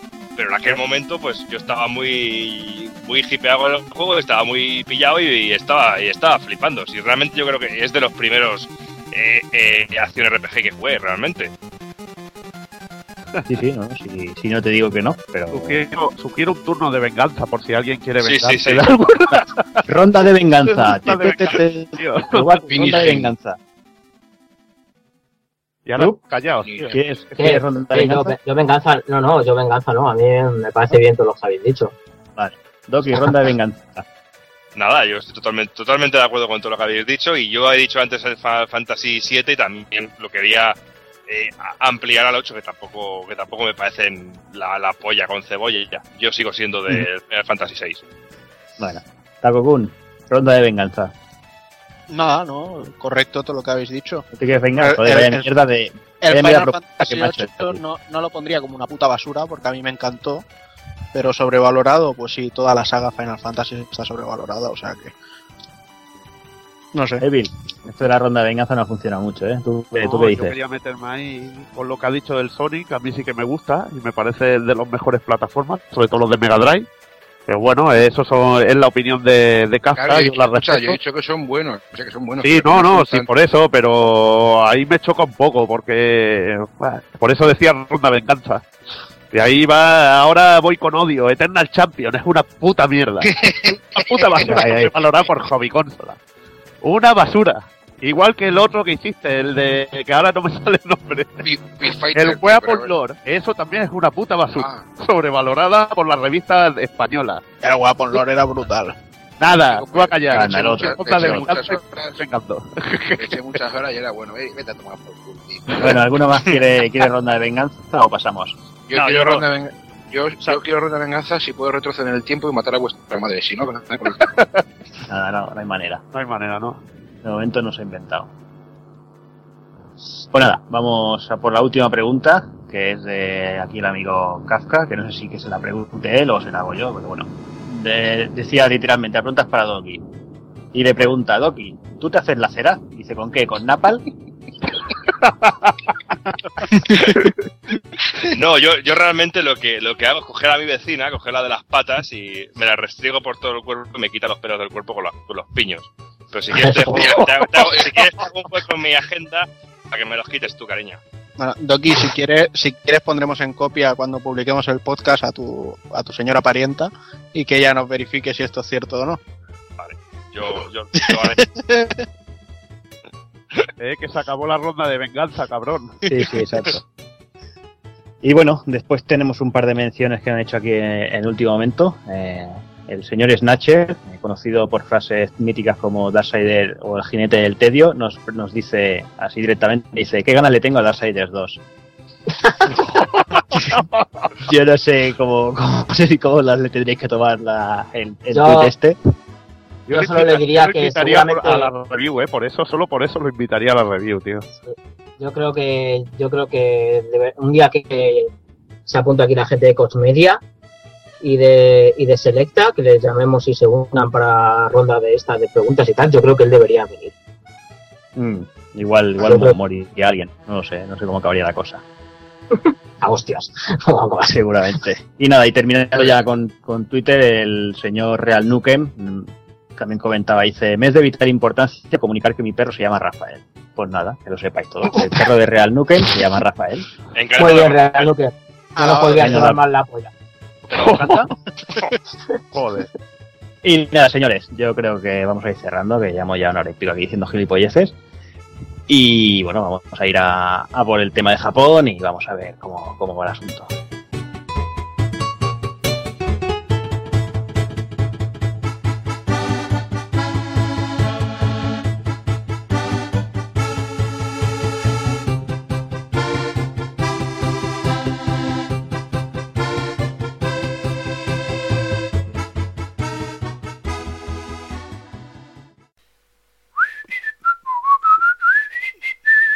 Bueno, si seguimos así, vamos a acabar a hostias. Así que antes de hablaros de Japón, unos minutos musicales. En este caso, la intro de Suicoden 2.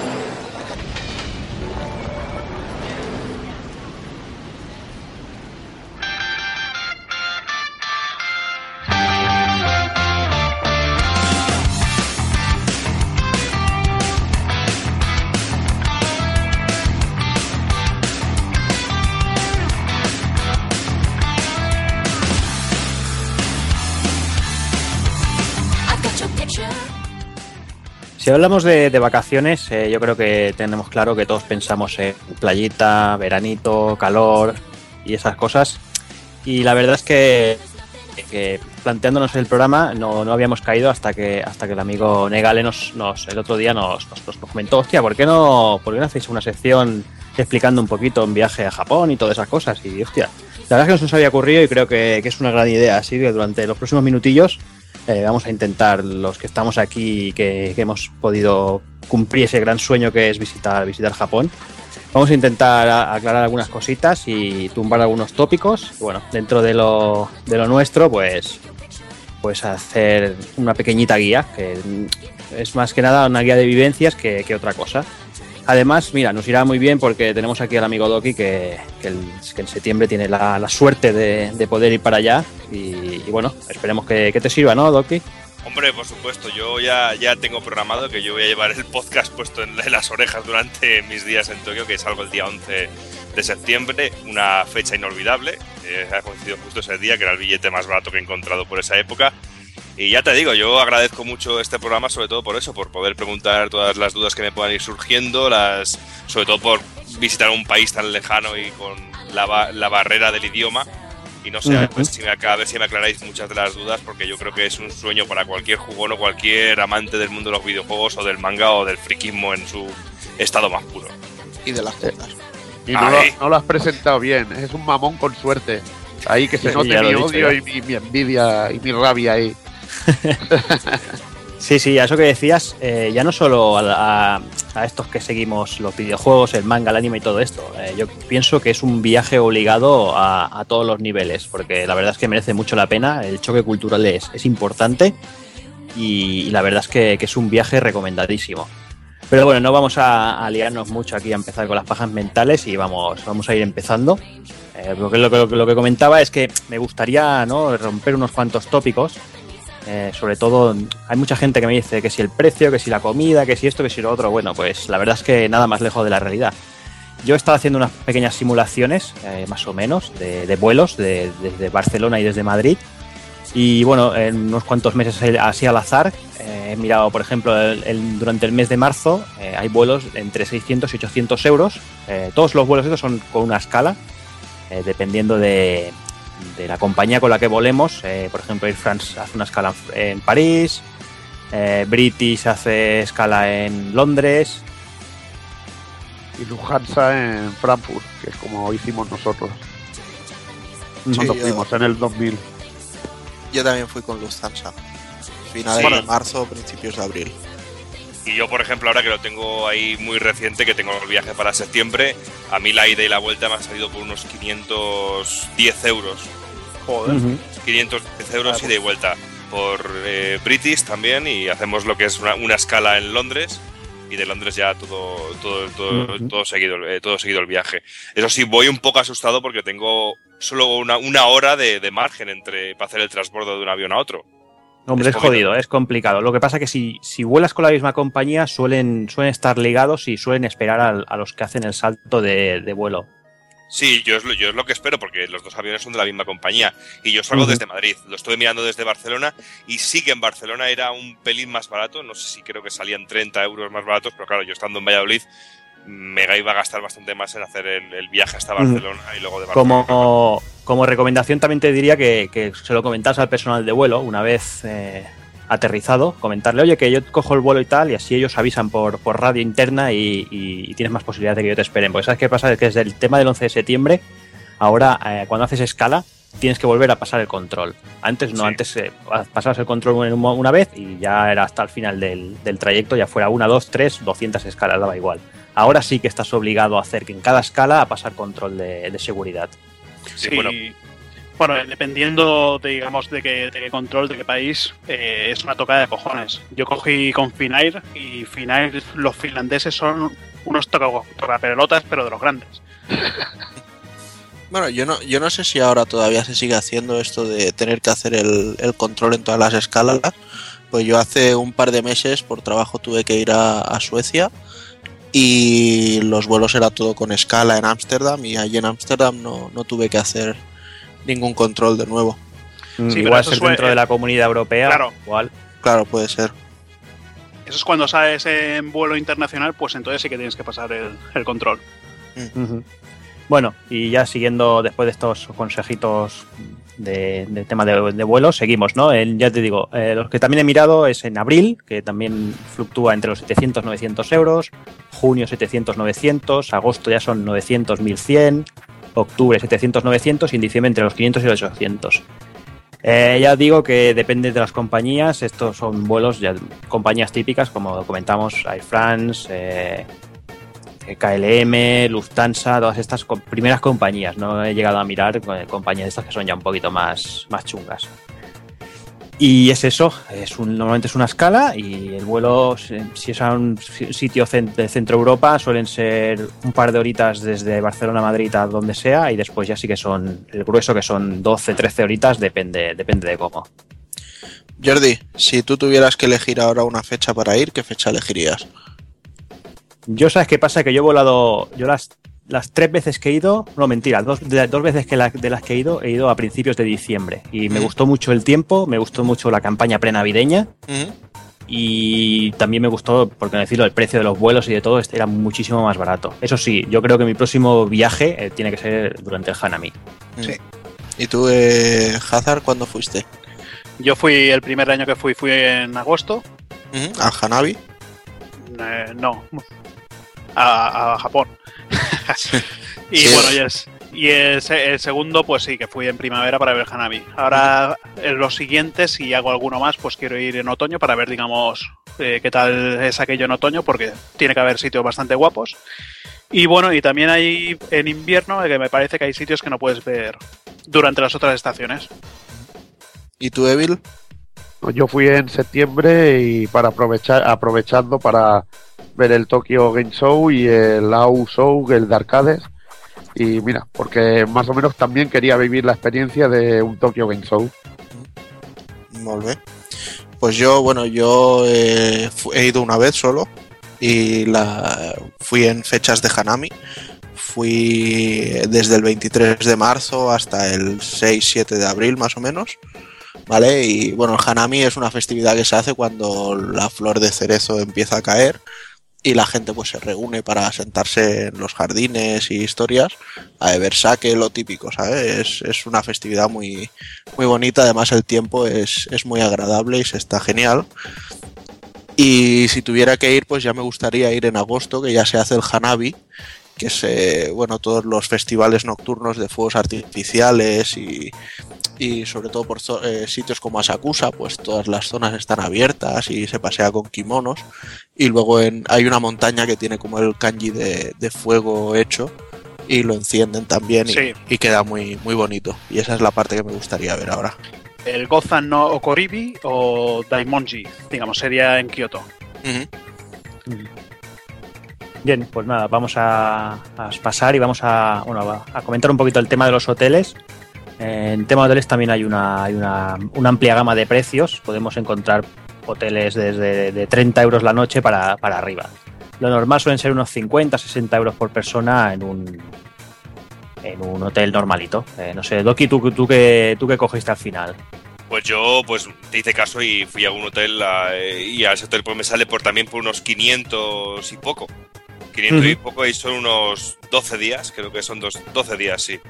Y me sale por Sí, lo que- 500, 500, 500 y algo. Una, hay varios, varios tipos de habitaciones, eh, podría elegir tanto habitaciones como con tonos occidentales o orientales. Y ya que estás allí, pues yo cogí lo más tradicional que, que- que podía. Y nada, y luego también están mirando referencias y todo el mundo lo hablaba muy bien, incluso con gente que también ha ido y que le está preguntando, me han dicho que, que, que dentro de las medidas que calidad-precio que es de lo mejorcito que te puedes encontrar por allí, ¿sabes? Y me ha parecido muy económico.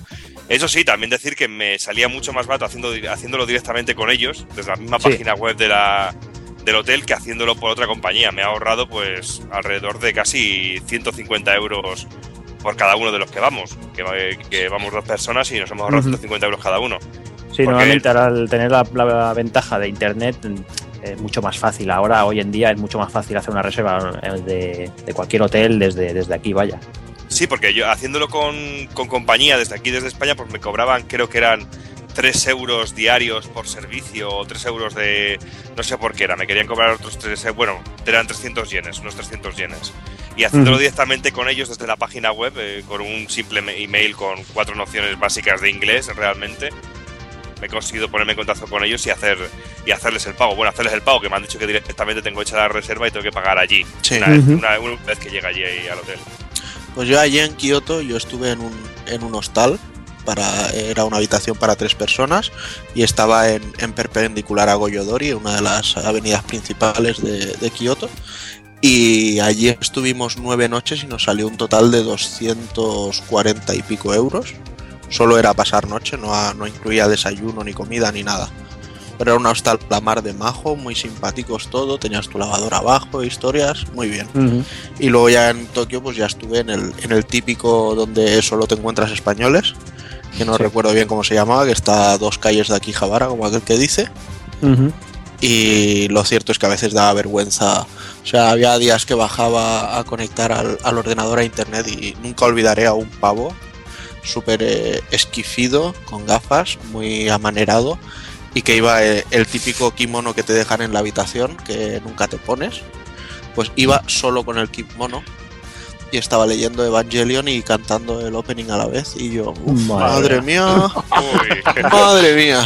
Hostia, pues me está dando miedo porque justo es al hotel que yo voy también, Sí, creo. pero ¿eh? ese, ese hotel, Doki, yo te digo una cosa, súbete arriba del todo, que tienes unas duchas de estas de sentarte en el, en el taburete y echarte el agua en los cojoncillos. Y saliendo hay una especie de patio y hay una, un pequeño onsen que caben dos, tres personas. Y lo que pasa es que está dividido hombre y mujer, o sea, no, no podrás ir con tu novia. Y está, se está muy bien, o sea, llegas y a las 2 de la mañana, todo relajado, subes con el frío y te metes ahí al onsen hirviendo a mirar las estrellas y se está de coña. Y si te subes una cerveza ya es lo mejor del mundo. No hay. ¿Qué puede, qué puede fallar? Es que. Sí, y ya si te. Bueno, me voy a callar. Sí, si, la, si la- ya. si la señora salta el muro, pues ya... Maravilloso. Ya, ya, ya lo haré, ya lo haré. En fin, bueno, vamos a, a seguir. Eh, después, si, si viajáis a Japón, hay una cosa que es, que es primordial, que es el Japan Rail Pass. Eh, esto es nada más y nada menos que es un billete para, para poder usar todos los trenes de todo Japón, exceptuando algunas excepciones. Eso sí, eh, podéis coger tren bala y la mayoría. Eh, Hay alguno que creo que no se puede coger, pero la gran mayoría de trenes bala se pueden, se pueden coger sin problema.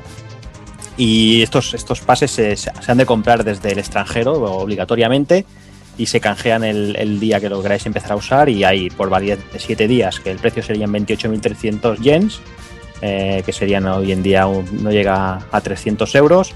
Eh, 14 días serían 45.100, que serían 450 o así, de, más o menos, y 21 días que serían unos casi unos 600 euros, que son 57.700 yen. Ya os digo, depende del día que lo cojáis y el precio del yen, que tal como está la cosa, está bastante jodida ahora.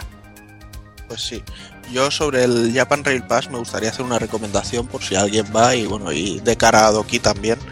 Eh, si los viajes que vas a hacer un día los tienes planificados del día antes, cuando estés volviendo a donde te albergues, en la misma estación última que sales, eh, ves a la oficina de la, del Japan Rail Pass y reserva ya un, un viaje, resérvate asientos para el siguiente día. O sea, dices, eh, mañana a las 10 y 20 para Hiroshima, dos personas. Y así te aseguras de que tienes sitio y todas las historias. Eh, nosotros lo hicimos así nos fue muchísimo más cómodo todo. Y para, bueno, para el que piense que, que esto es caro, eh, simplemente comentaros que el de 7 días, por ejemplo, que serían unos 300 euros, eh, si tenéis pensado salir de, de Tokio, solo el, el Shinkansen de Tokio a Kioto ya, ya va sobre ese precio. Y ese sería algo que os ahorraríais. O sea que merece totalmente la pena y es un, es un, es un ahorro bastante considerable. Sí, si quieres Y hacer turismo es, es completamente necesario. Ajá. Y bueno, en cuanto a transportes, bueno, allí tenéis para moveros, eh, hablando de, por ejemplo, en Tokio tenéis una red de tren bastante importante, una red de metro que creo que eran unas 14 líneas bastante exageradas. Y allí van, los precios van por zonas, o sea, X paradas, X precio. Compras el, tienes la máquina a la entradita, eh, marcas tu destino y te dice 200 yens, 300 yens, lo que sea. No es como aquí que, que hay por zonas. Después, eh, el tema de autobús. También hay autobuses que pagas al principio, autobuses que pagas al final. Es un poquito más complicado de, utilizar. Y el taxi, bueno, el taxi ya sabéis cómo funciona. Es lo más caro y lo más. Y lo más, lo más sencillo, pero también lo más caro. Sí, pero los taxis mola, pues los muy hijos de puta llevan el, el control este que te abre la puerta cuando pasas por al lado. Sí. Sí. Eso, eso es buenísimo. Yo, y además van con, con su gorrita y sus guantes blancos. Ahí da, da gusto ver a un taxista, ¿no? Como aquí, que están ahí repanchingados en el taxi, fumando. Ya, Dice, Y- me lleva, dice, espera, me acabo el piti. Y ojo, todos con esos coches antiguos de la marca Crown, Sí. con los asientos ahí de con la funda de ganchillo. Sí, sí. Y luego tiene, bueno, digamos que en el asiento del copiloto tienen la foto suya, con digamos que es como su carnet de conducir Sí, o su tarjeta de presentación o algo así. Y so- todos salen ahí con la sonrisita ahí de, de hombres felices de. Sí, eso aquí es en el único sitio que no lo he visto en el extranjero, lo, lo veo prácticamente en todos lados. Bueno, y lo interesante que digamos que en Kioto hay dos, digamos que solo hay dos líneas de, de metro, una que va de, norte a sur y otra que va de este a oeste. Y bueno, digamos que coincide coincide bastante bien en las paradas donde suele haber bastante turismo y donde suelen haber zonas zonas a visitar. Y a diferencia de, de- Tokio, pues digamos que tampoco tampoco hay mucha gente que lo que lo utilice. Bueno, supongo que allí también hay. Pues, la gente usa más el autobús, también se mueve mucho en bicicleta por aquella zona al ser todo plano. Sí, Imagino por- que, que irá por ahí. Sí, porque, eh, porque el autobús, madre mía, tío, yo siempre que he cogido un autobús, siempre ha estado, sí, la mayoría de veces eh, lleno. Sí, supongo que no deben tener tanta costumbre de metro como, como en Tokio, por ejemplo. Un apunte, los letreros están también en inglés, que es importante si, para guiarte un poquito. Sí. Sí, sí, sí. Sí, sí. Pero bueno, vamos a, vamos a empezar a ver un poquito de. Empezaremos por Tokio, lo que se puede ver en, Tokio, por barrios, y bueno, vamos a ir haciendo, vamos a ir desgranando un poquito las, las ciudades y los sitios más importantes que, que se pueden visitar. En Tokio empezaríamos por, por, si queremos, la parte tradicional, empezaríamos por, por Asakusa. Eh, tenemos ahí el, el templo Sensoji, que bueno, recorriendo la Na- Nakamisedori es una, una, una callecita llena de tiendas de souvenirs, de comida y de todo, y al final del todo encontramos el templo en sí, un templo restaurado muy bonito, y la verdad es que ese, templo merece mucho la pena una vez anochece, porque tiene una iluminación espectacular, se ve todo el templo rojo y sobresalta una pasada. Es precioso y las estatuas que tiene, muy precioso. Mm. A mí el templo también me gustó mucho, pero sobre todo me gustaron eh, antes de llegar al templo, en los laterales que te cuelgan todos los farolillos rojos con, con la luz dentro. Había un par y por la noche aquello era estupendo de ver. Mm.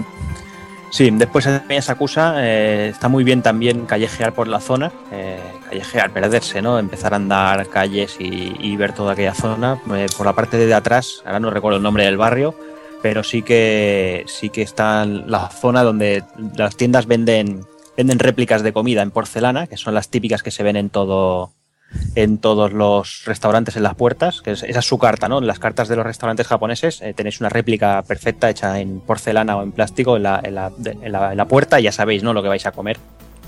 O sea, lo, lo que me molaba a mí en Asakusa, os vais a reír porque es una chorrada. Si tú estás orientado eh, mirando, digamos, a, a la entrada del, del templo, ante- antes de pasar por el primer arco de las tiendecitas, Sí, está Fujin y Regin allí esperando. a, a mano derecha hay un, un puentecito, que es por el que llegas, y hay un, edi- eh, un edificio, creo que era de una marca de cerveza. El Asahi. Exacto, Asahi. que, ti- que tiene como si fuera la mierda en, el, en, en- en la torre. Y ahí como locos haciéndonos fotos como si fuera un moco ahí recién tirado, un kame, o sea, es, es brutal. Sí, sí, no, no, es que incluso los propios japoneses, para ellos eso es el, es el ñordo de Asahi, o sea, es así directamente, o sea, es que incluso ellos lo, lo dicen. Y bueno, hablando sobre todo de los souvenirs, que el Pensaba que ibas a amigo decir Doki- hablando de ñordos. pero la- el amigo Doki se podrá comprar una cinta de aquellas típicas para el pelazo que tiene, de Claro estas que que, sí. ponga kamikaze, honor o algo de esto, Ah, yo me una. que le molará mucho. No Sí, te sí, preocupes que ya lo había, ya lo había pensado y no me corta el pelo únicamente por comprarme una cinta de esas, ¿eh? de kamikaze, esas cosas. No, y a mí en, en 2009 me sorprendió mucho porque en Asakusa, en los puestecitos que también tenían caretas y cosas así para los críos, había un montón de caretas de Kinnikuman. Se, me, se me hizo súper raro. Bueno, eh, era ese año casi todas eran Kinnikuman y Detroit Metal City. Mm, Era, era muy, muy extraña la mezcla. sí, sí. Y ya lo que comentabas eh, del puentecito, eh, justo detrás de ese puentecito hay una, hay una, no sé cómo decir, una estación de- del barco de Jimiko, que podríamos, con él podemos llegar eh, hasta, hasta Odaiba, que sería nuestro próximo, nuestro próximo destino. Sí, lo curioso del barco este que está diseñado por Leiji Matsumoto. Que digamos que es una, bueno, un autor de manga bastante conocido. Tiene, digamos, Capitán Harlock, tiene Queen Emeraldas y. Galaxy Pues- Express Sí, ha sí, colaborado incluso con, con Daft Punk en unos vídeos musicales, o sea que Interstellar, sí. Es, es un personaje, bueno, un mangaka bastante conocido en Japón. Yo a Pues Odaiba, cuando, cuando fui, eh, ya no estaba el tema del Gundam a, a tamaño real, pero fuimos sobre todo porque queríamos ir a unos a un onsen.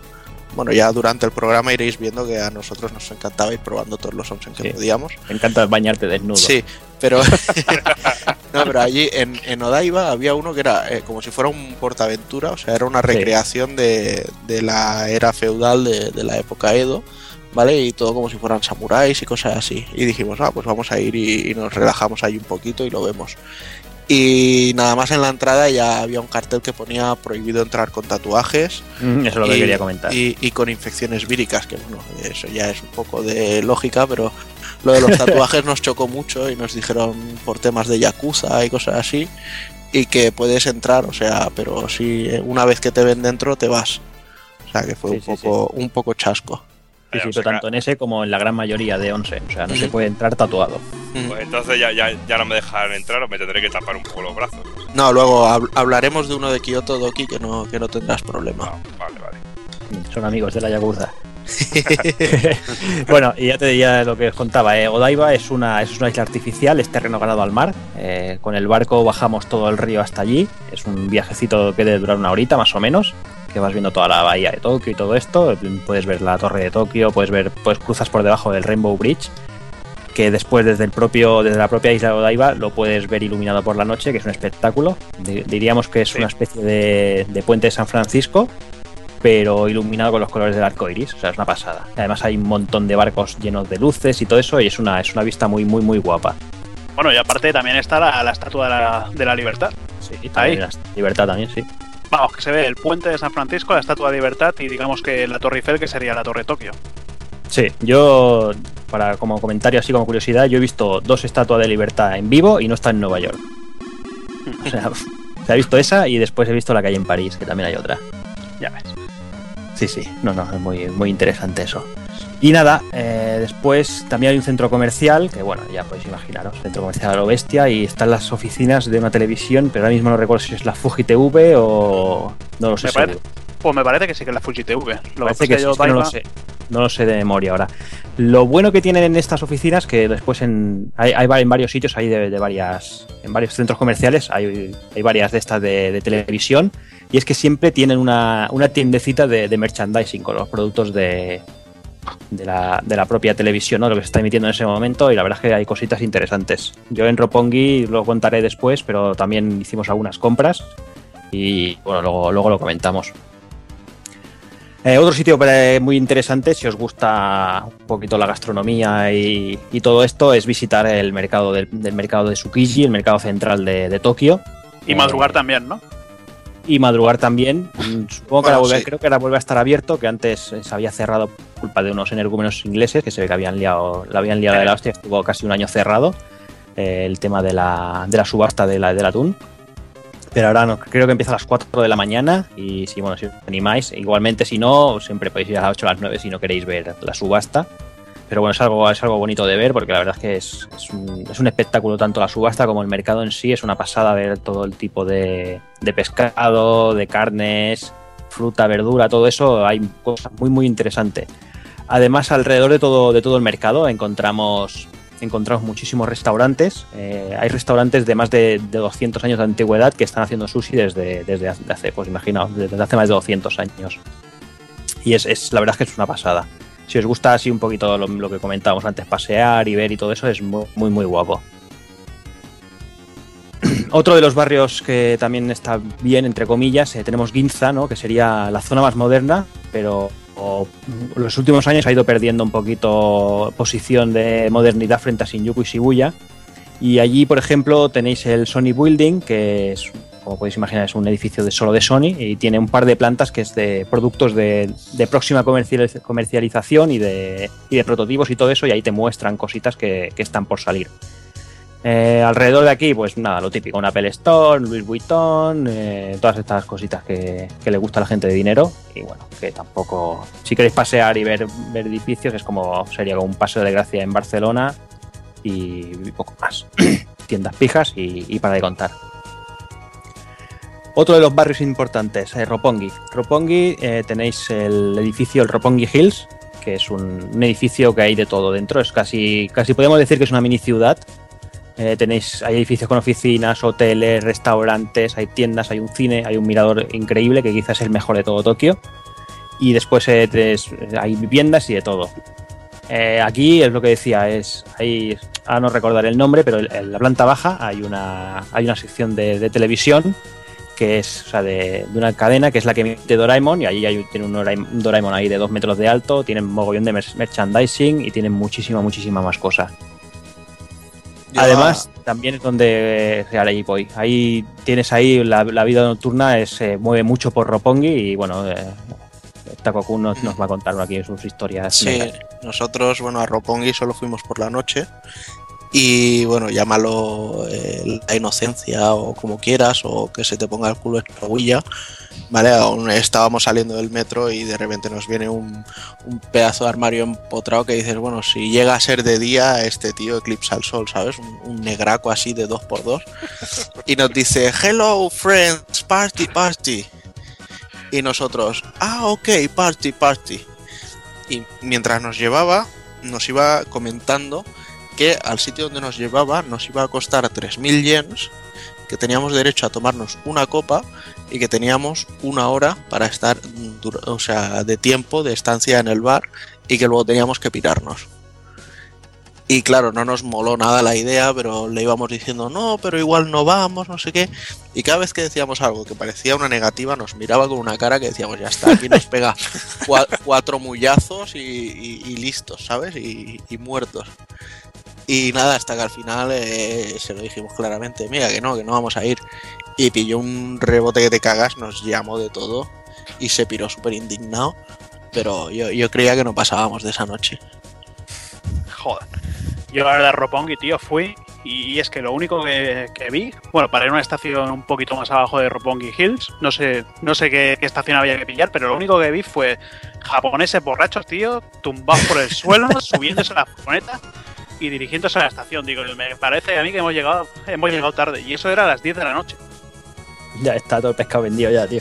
Joder, macho, digo yo, me cago en la puta. Tuvimos que volver enseguida rápidamente a la estación porque ya era el, el último tren. Mm, Y todo, todo, todo borrachos. madre mía. Bueno, como aquí más o menos. Pero aquí lo que pasa es que eso es aquí a las 6 de la mañana. Sí. Bueno, otro barrio que, bueno, tampoco es que tenga demasiado para ver, pero bueno, es el barrio de Nakano. Allí tenemos unas, lo que se llama Nakano Broadway, que es una calle cerrada, que dijéramos que está todo lleno de tiendecitas.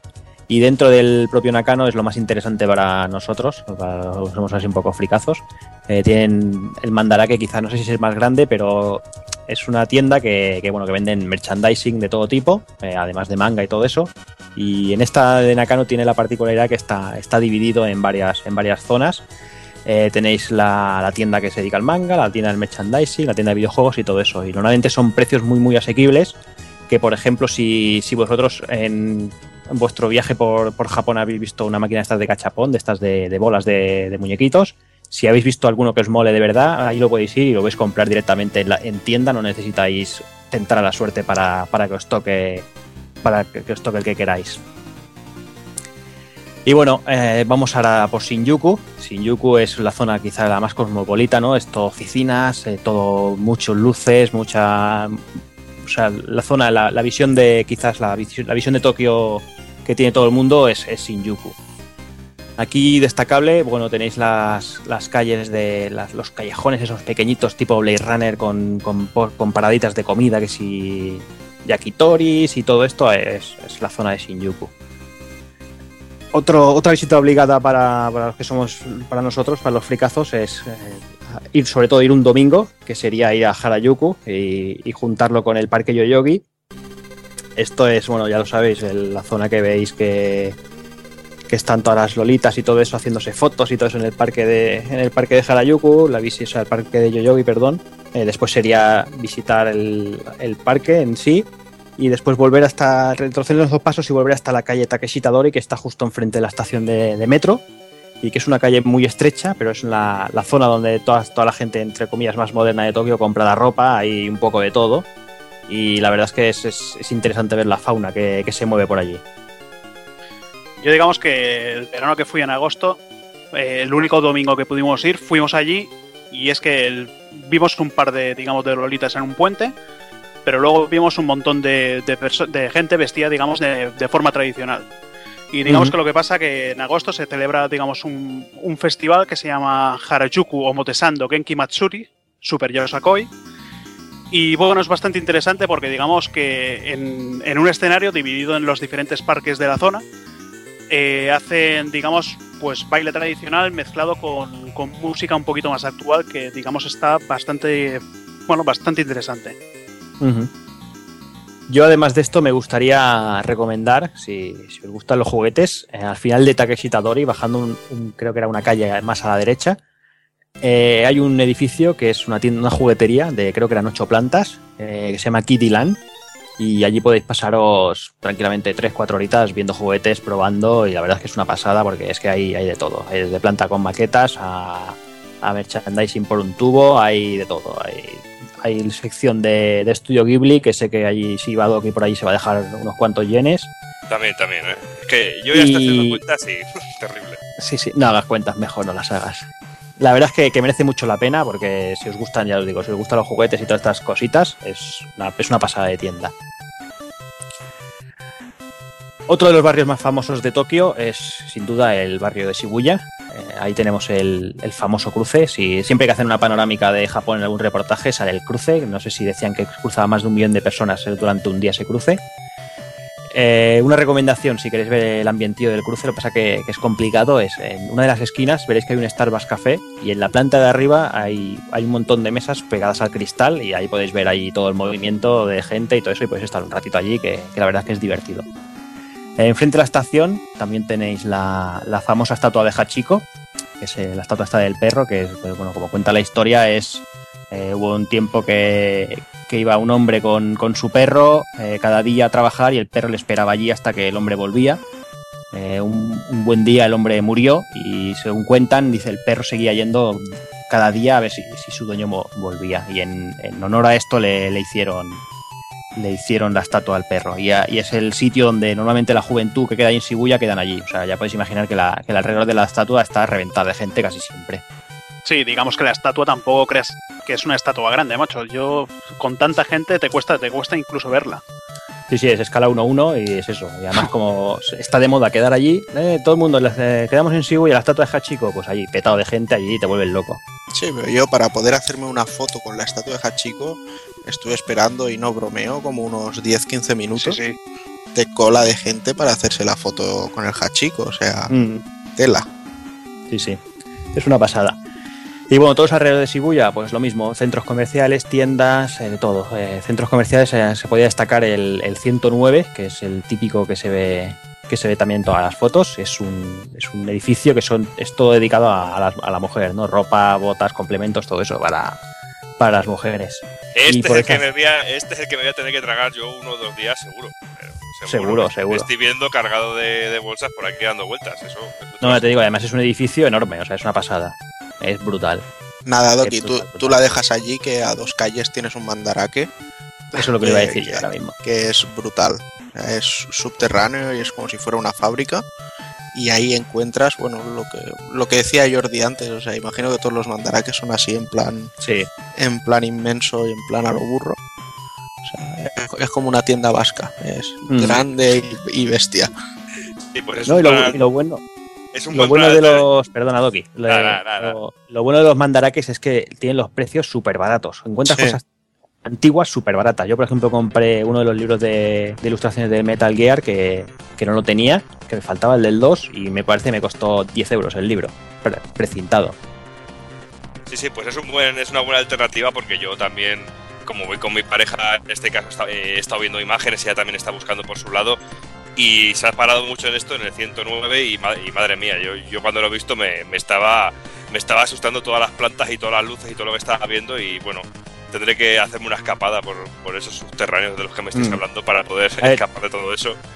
Tú piensas que si tienes un poquito de, de síntomas de consumismo, ahí lo- va, va a explotar al, al 200%, ya te lo digo. O sea, es una locura, está todo hecho para eso, o sea, directamente.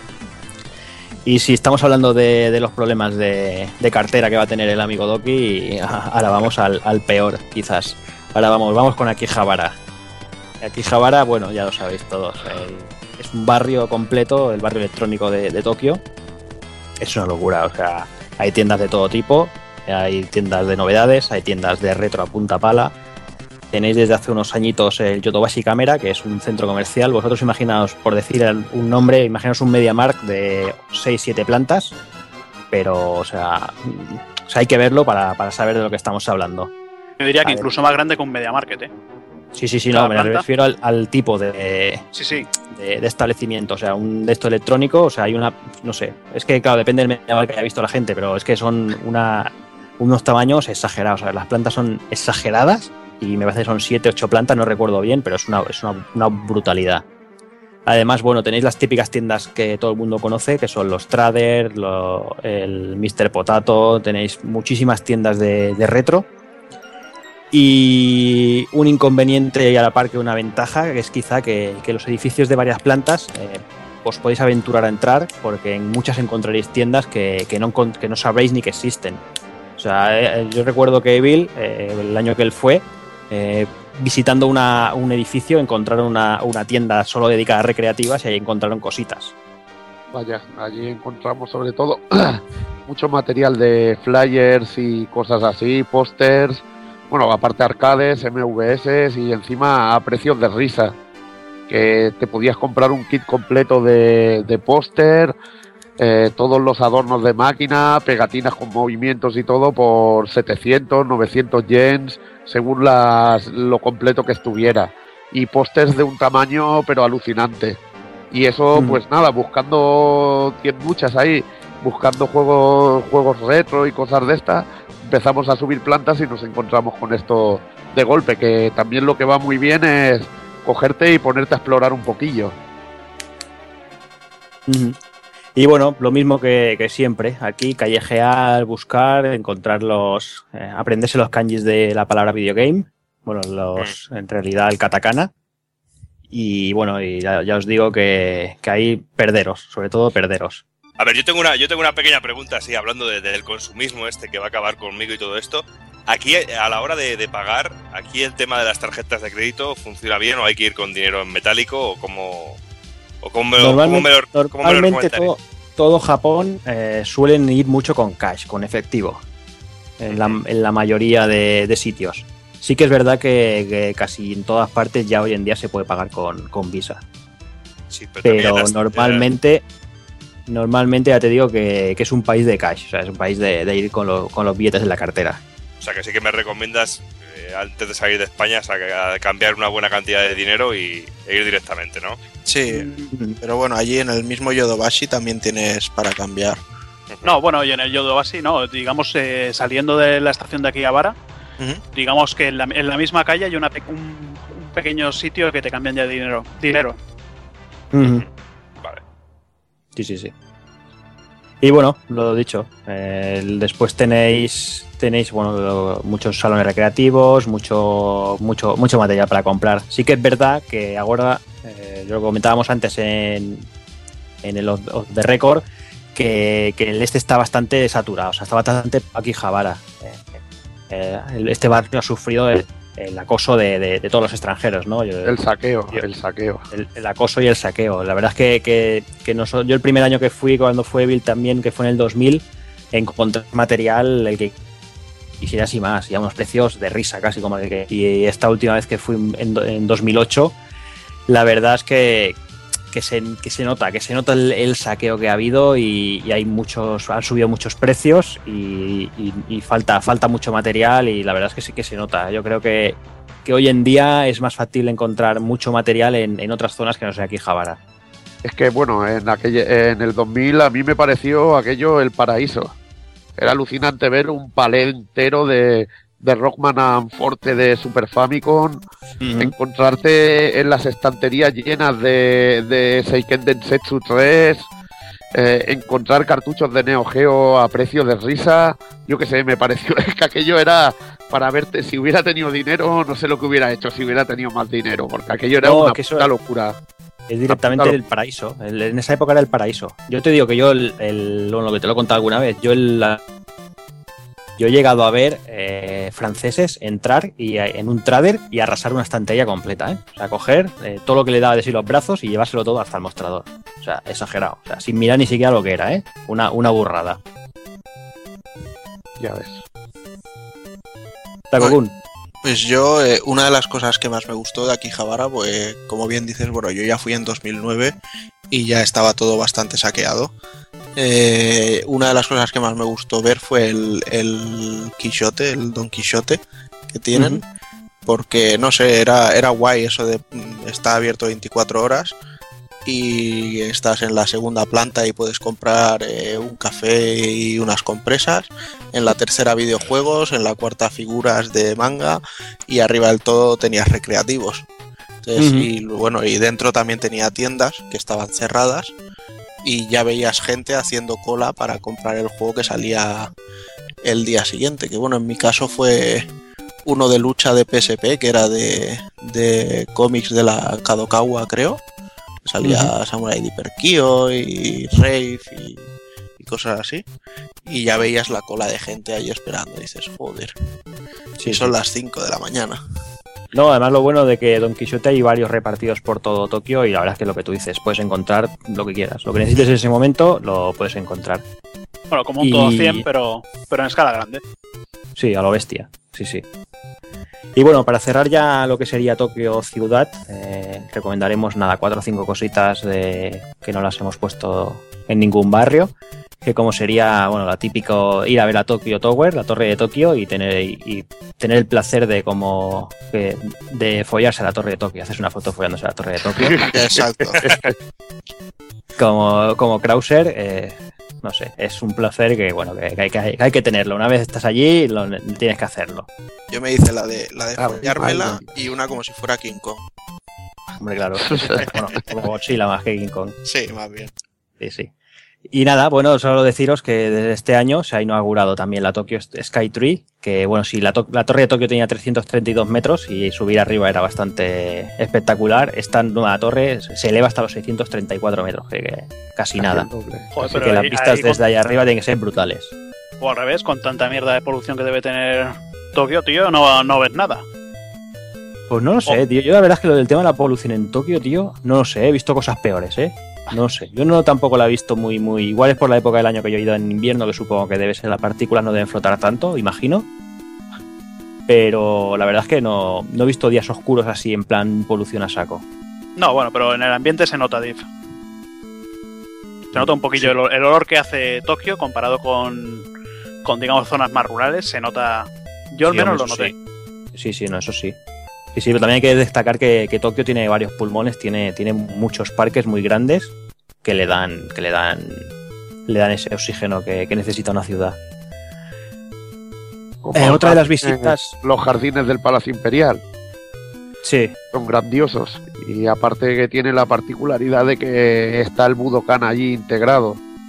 El, el lugar aquel, bueno, el Budokan que conocido por hacer competiciones de artes marciales, que precisamente coincidió en ese año que, que fuimos, el primer año en el 2000, que, que había una competición de karate y era bastante curioso que te encontrabas gente hablando en castellano, en inglés, un montón de idiomas y, bastante cachondo. Sí, sí, la verdad es que es eso, el mítico, el Budokan, todos los conocemos por el mítico juego de, de PC. Y bueno, otra de las visitas también que también es, merece ser, ser ido, o sea, hay que ir, es el Tochomae, que es el edificio del ayuntamiento, que es el. Lo habré visto en muchos manga y muchos animes, que es el edificio que son dos torres. Eh, la particularidad que tiene el edificio es que hay una planta, no sé, no recuerdo el número ahora mismo, que es donde están las oficinas de, de turismo de, de Tokio, y allí te, te entregan planos, te entregan información, son varios idiomas, incluido el español. Y además es, creo que es el único mirador que, que es gratuito, que no hay que no hay que pasar por caja para, para poder pasar, mirar y desde allí se incluso puede llegar a ver el Monte Fuji y está muy bien. Y el único no- que no fui yo, de tantos que fui. Pues mal hecho. Lo voy a Joder. gratis. Sí, pero eh, se, se nos iba de tiempo ya. Sí, sí. Y después, eh, ¿qué más tenemos? Tenemos por ahí el Tokyo Dome, que Tako-kun lo visitó. Sí, la verdad es que estaba guapo. Bueno, eh, por dentro no estuvimos, o sea, estuvimos por fuera viendo lo que es la cúpula y tal, y cómo estaba decorado, así con las fotos de grande de los jugadores de béisbol. Eh, la típica chorrada haciéndote fotos como si estuvieras jugando un partido de béisbol. Y luego por delante, nada, había una pequeña noria y dos o tres atracciones, para los críos que, que van para allí y tal. Estaba, esta, se veía muy guay y la zona en sí era, era muy chula. Y luego otra cosilla también que estuvo muy bien en, en Tokio fue en, en Shiyodori, un karaoke gigante de estos, que era todo un edificio, que nos llevaba, no sé si era la habitación, no sé si era 403 o 404, o sea, una burrada de habitaciones. Y lo bueno de estos sitios era eh, pedir, eh, o sea, tal como entras, decir Nomin Houdai, que no quiere decir que nadie vaya a darte por culo a la habitación mientras estás cantando, sino que quiere decir que quieres barra libre de, de bebida, entonces te puedes pegar todos los cubatazos que quieras.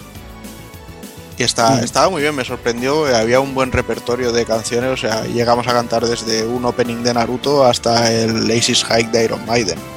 O sea que estaban, estaban Este es bastante bien tienes servidos. la habitación cerrada para ti Sí, exclusiva, ¿no? exacto.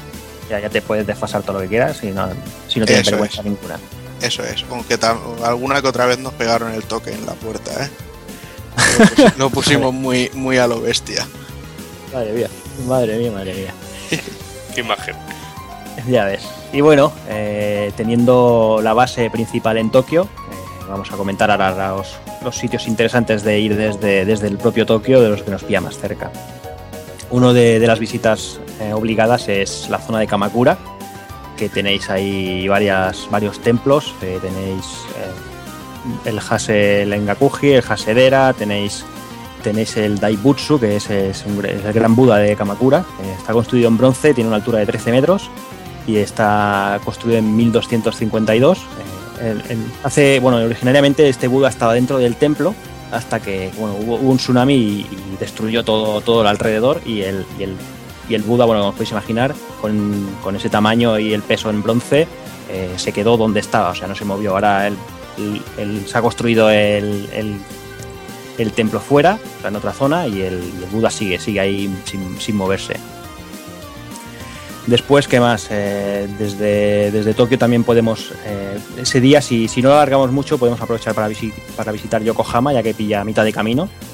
Y en Yokohama lo, más interesante es ver el, Minato Mirai 21, que es el, puerto de Yokohama, que bueno, ahí tenéis, hay un centro comercial, tenéis eh, un edificio, o sea, un centro, el centro comercial, un parque de atracciones y hay un edificio que, que podía presumir hasta hace poco que tenía el, el ascensor más rápido del mundo. Ahora ya no, ahora son, pues, 60 bueno, ahora me parece que hay dos o tres que lo han, que lo han sustituido. Y bueno, son 69 plantas y creo que alcanzaba 45 kilómetros por hora.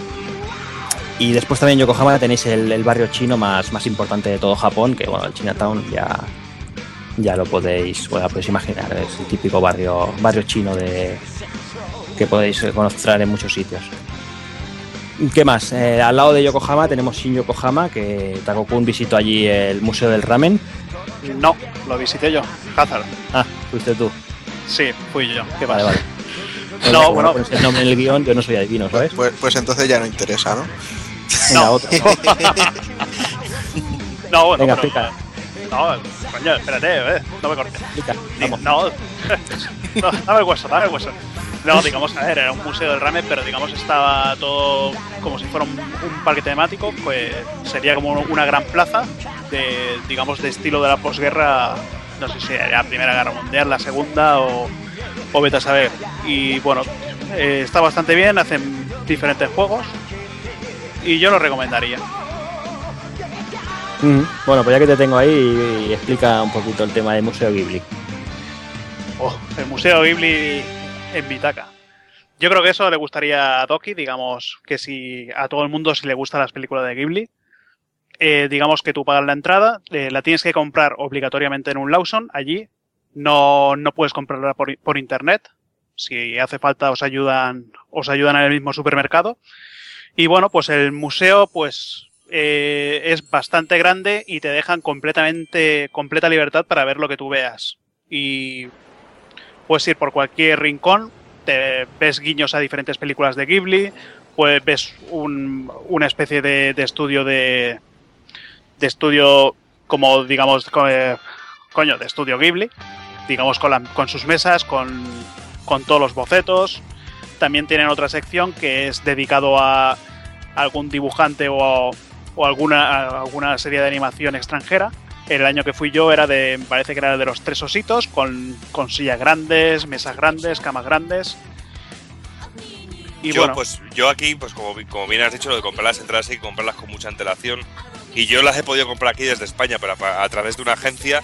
Y me han enviado directamente ya las entradas aquí a casa y todo. Me ha- Me han salido por unos 20 euros, creo. Ha sido, ya con las entradas y todo, porque había que. Allí directamente me dijeron que no las podía, que no las podía comprar, a no sé que las pidiera con mucho tiempo de antelación. Y, y me, las han me las han enviado directamente aquí, pero todo muy cómodo, desde una, desde una agencia que lo hace, te lo hacen directamente y ha salido a unos 40 euros dos, en- dos entradas con todos los trámites y los gastos de envío desde de Barcelona, porque es una, una empresa que trabaja desde Barcelona. ah bueno mira en el 2007 me parece que esto no estaba Bueno, es bueno saberlo. Ya sabe, el que quiera ir, que tiene que comprarlas con, con bastante tiempo de antelación. Y bueno, para, para acabar ya la zona de Tokio, eh, vamos con Nico. Eh, Nico es una zona de, también de templos y de lagos, eh, impresionante, la verdad es que es una pasada. Eh, el- ahí quizás tenéis para todo el día, incluso os podría quedar alguna cosita por ver, como le pasó también a Hazard, creo, que se quedó, que se quedó a medias. Mm, Bueno, es que cuando, digamos que cuando vas a ver los templos de, Tok- de, de Nico, digamos que necesitas bastante tiempo. Por luego si tienes que subir a los lagos, digamos que los para subir a los lagos necesitas subir en autobús y el autobús es un, eh, cada, cada hora un autobús y luego de bajada lo mismo. Y encima, pues digamos que hasta llegar arriba del todo, que es el Yumoto Onsen, que recomienda mucho a la gente quedarse a dormir en ese onsen si quieres visitarlo todo, tanto templos como, como lagos, pues, pues está bastante bien.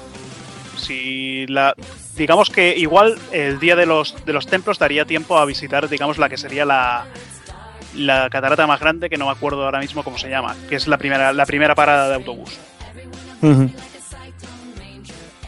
Vale, y creo que también hay por ahí un parque temático, quizás, me suena. Sí, el Edomura o Edo Wonderland, que digamos que es un parque, te- parque, parque temático de samuráis, de represent- y digamos que hay varios actores representando lo que sería la vida de la vida de la época de la época Edo. Yo desgraciadamente desgraciadamente no he ido, me enteré después de ir, pero bueno, algún día yo creo que, que será bueno probarlo. Sí, yo creo que, bueno, yo mi, mi pensamiento es que siempre te tienes que dejar alguna cosita por ver para, para tener tu excusa de, de volver, ¿no? Sí, tanto. Ya volveremos. Pero sí, sí, sí. Además, bueno, ya, ya, lo, ya lo diré después, pero sé que el viaje a Japón es algo que, que te entra el gusanillo y, y luego tienes que volver. Tarde o temprano te, te entra la nostalgia y te obliga a volver. Pero bueno, no adelantemos acontecimientos y vamos a ir a, a ver qué se cuece por la zona de Kioto.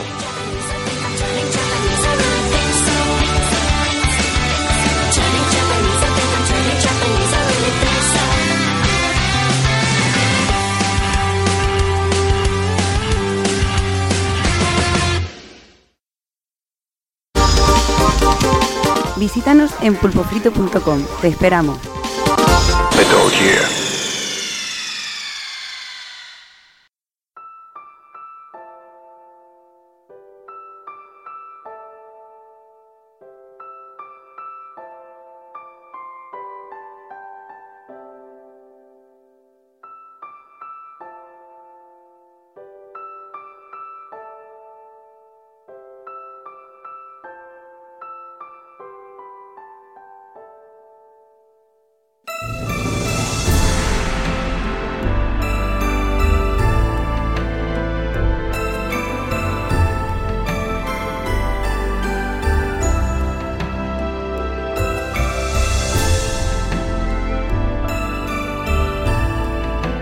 Bueno, y sí, la verdad es que si todos la imagen que tenéis de nosotros así es de fricazos de los videojuegos, que solo le interesa el vicio y estas cosas, pues la verdad es que quizá con esta guía de viaje os vamos a dar una concepción bastante diferente.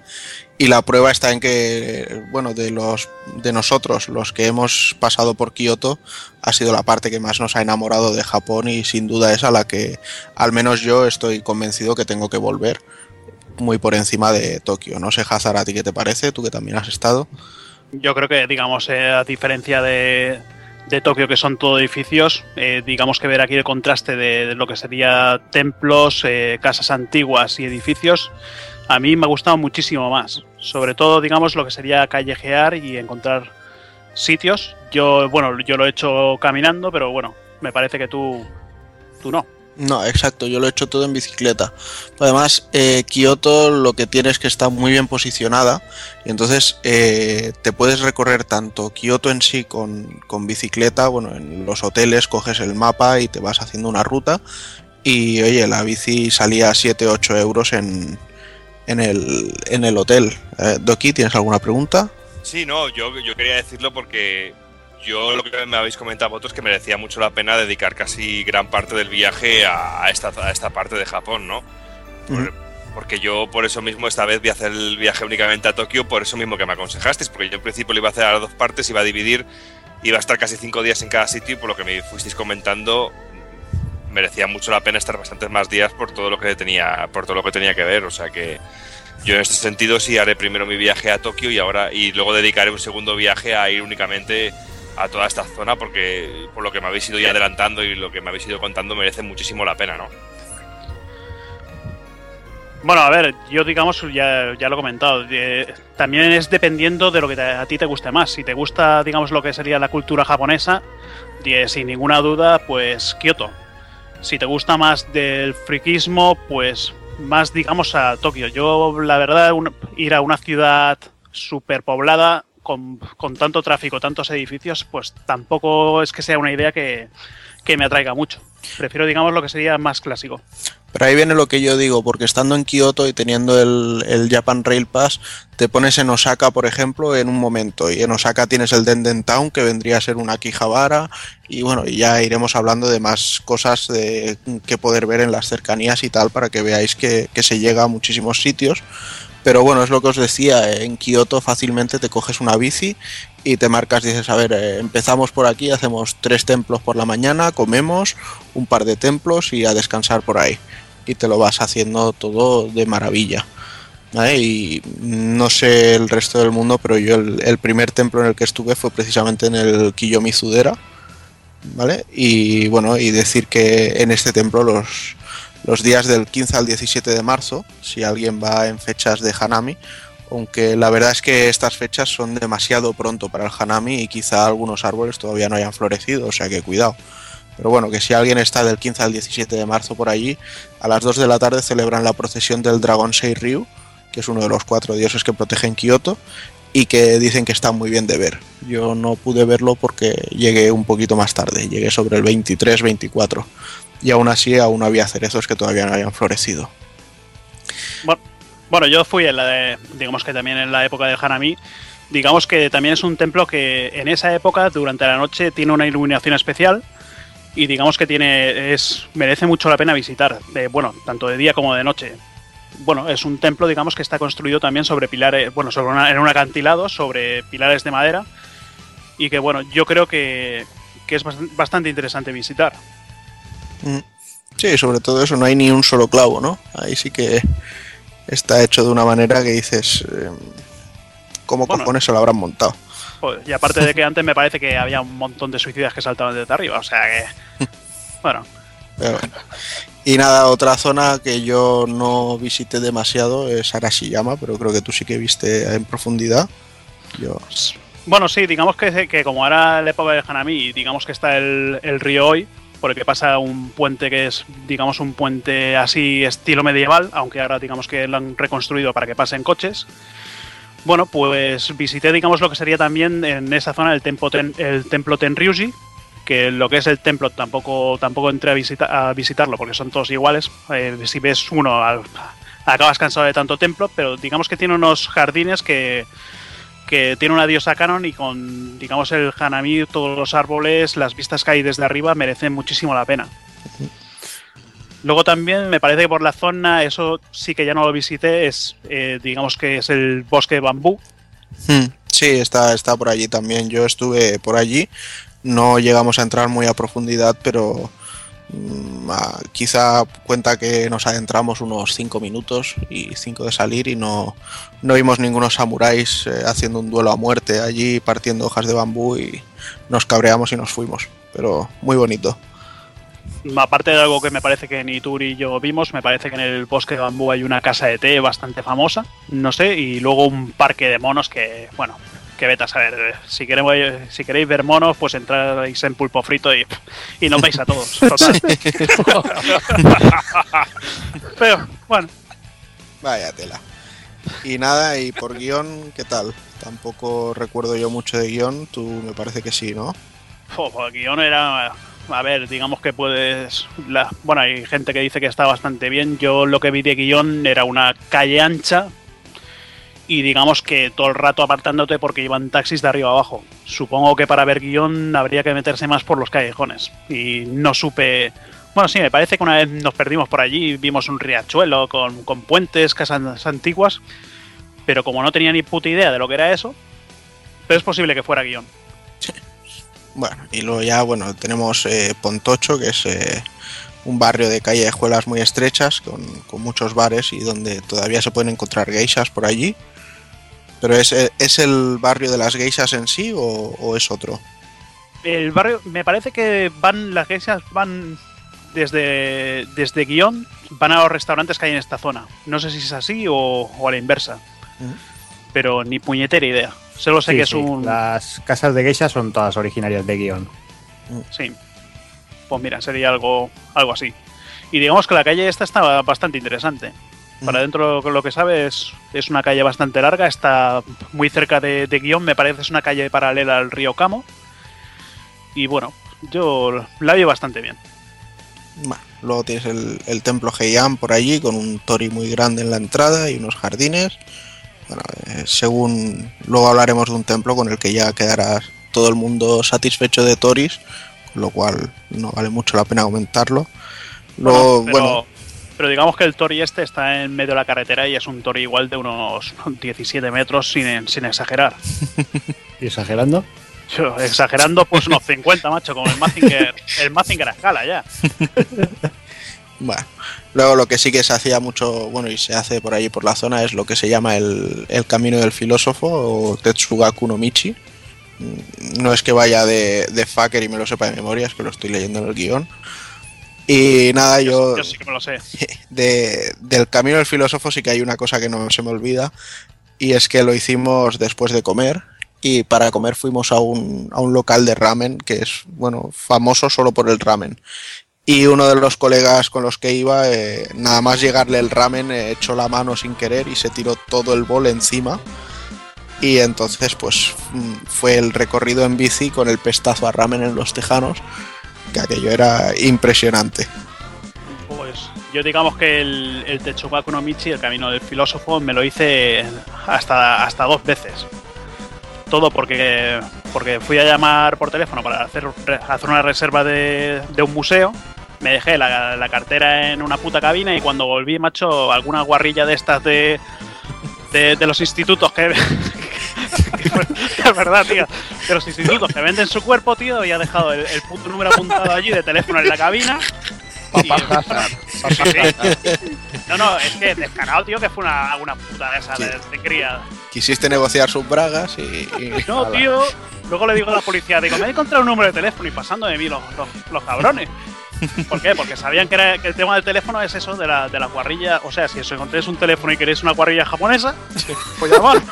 Yo, de verdad, cuando has dicho yo me lo hice dos veces, dije, mira, se lo hizo, se lo hizo en dificultad normal y, y desbloqueó la difícil. No, tío, pero primero íbamos visitando, tío, hostia, la, la cartera cuando estamos ya a tomar por culo. Y luego para abajo otra vez, luego cuando, cuando, cuando bajamos abajo, pues ya pillamos un taxi, tira para adelante el tío, eh, pues, y para adelante. Pero bueno, Luego, uno de los, de los templos que más me impactó Fue Sí, el- pero aparte, aparte por aquí me parece que también está el algún pabellón, no sé si el, el plateado, que, digamos que está al principio de- del camino del filósofo. O sea, sería algo... Sí, están el, el Ginkakuji y el, y el Kinkakuji. Sí, pero el Kinkakuji me parece está en, en la otra punta de Kioto. Mm, sí. El de plata me parece que está, está justo al lado. Digamos que el principio del camino filósofo, eh, pasas un par de calles Mm. y ya tienes ahí el pabellón plateado. Que comparado con el dorado del cual vamos a hablar luego, No vale nada. no vale una puta mierda. Os lo, no vale para nada. os lo podéis ahorrar. Pues sí. Pero bueno, yo como decía, el- estaba el Fushimi Inari, que es uno de los templos que más me gustó, junto al, al Sanju Sanjendo. Y este, bueno, básicamente veía stories por todos lados.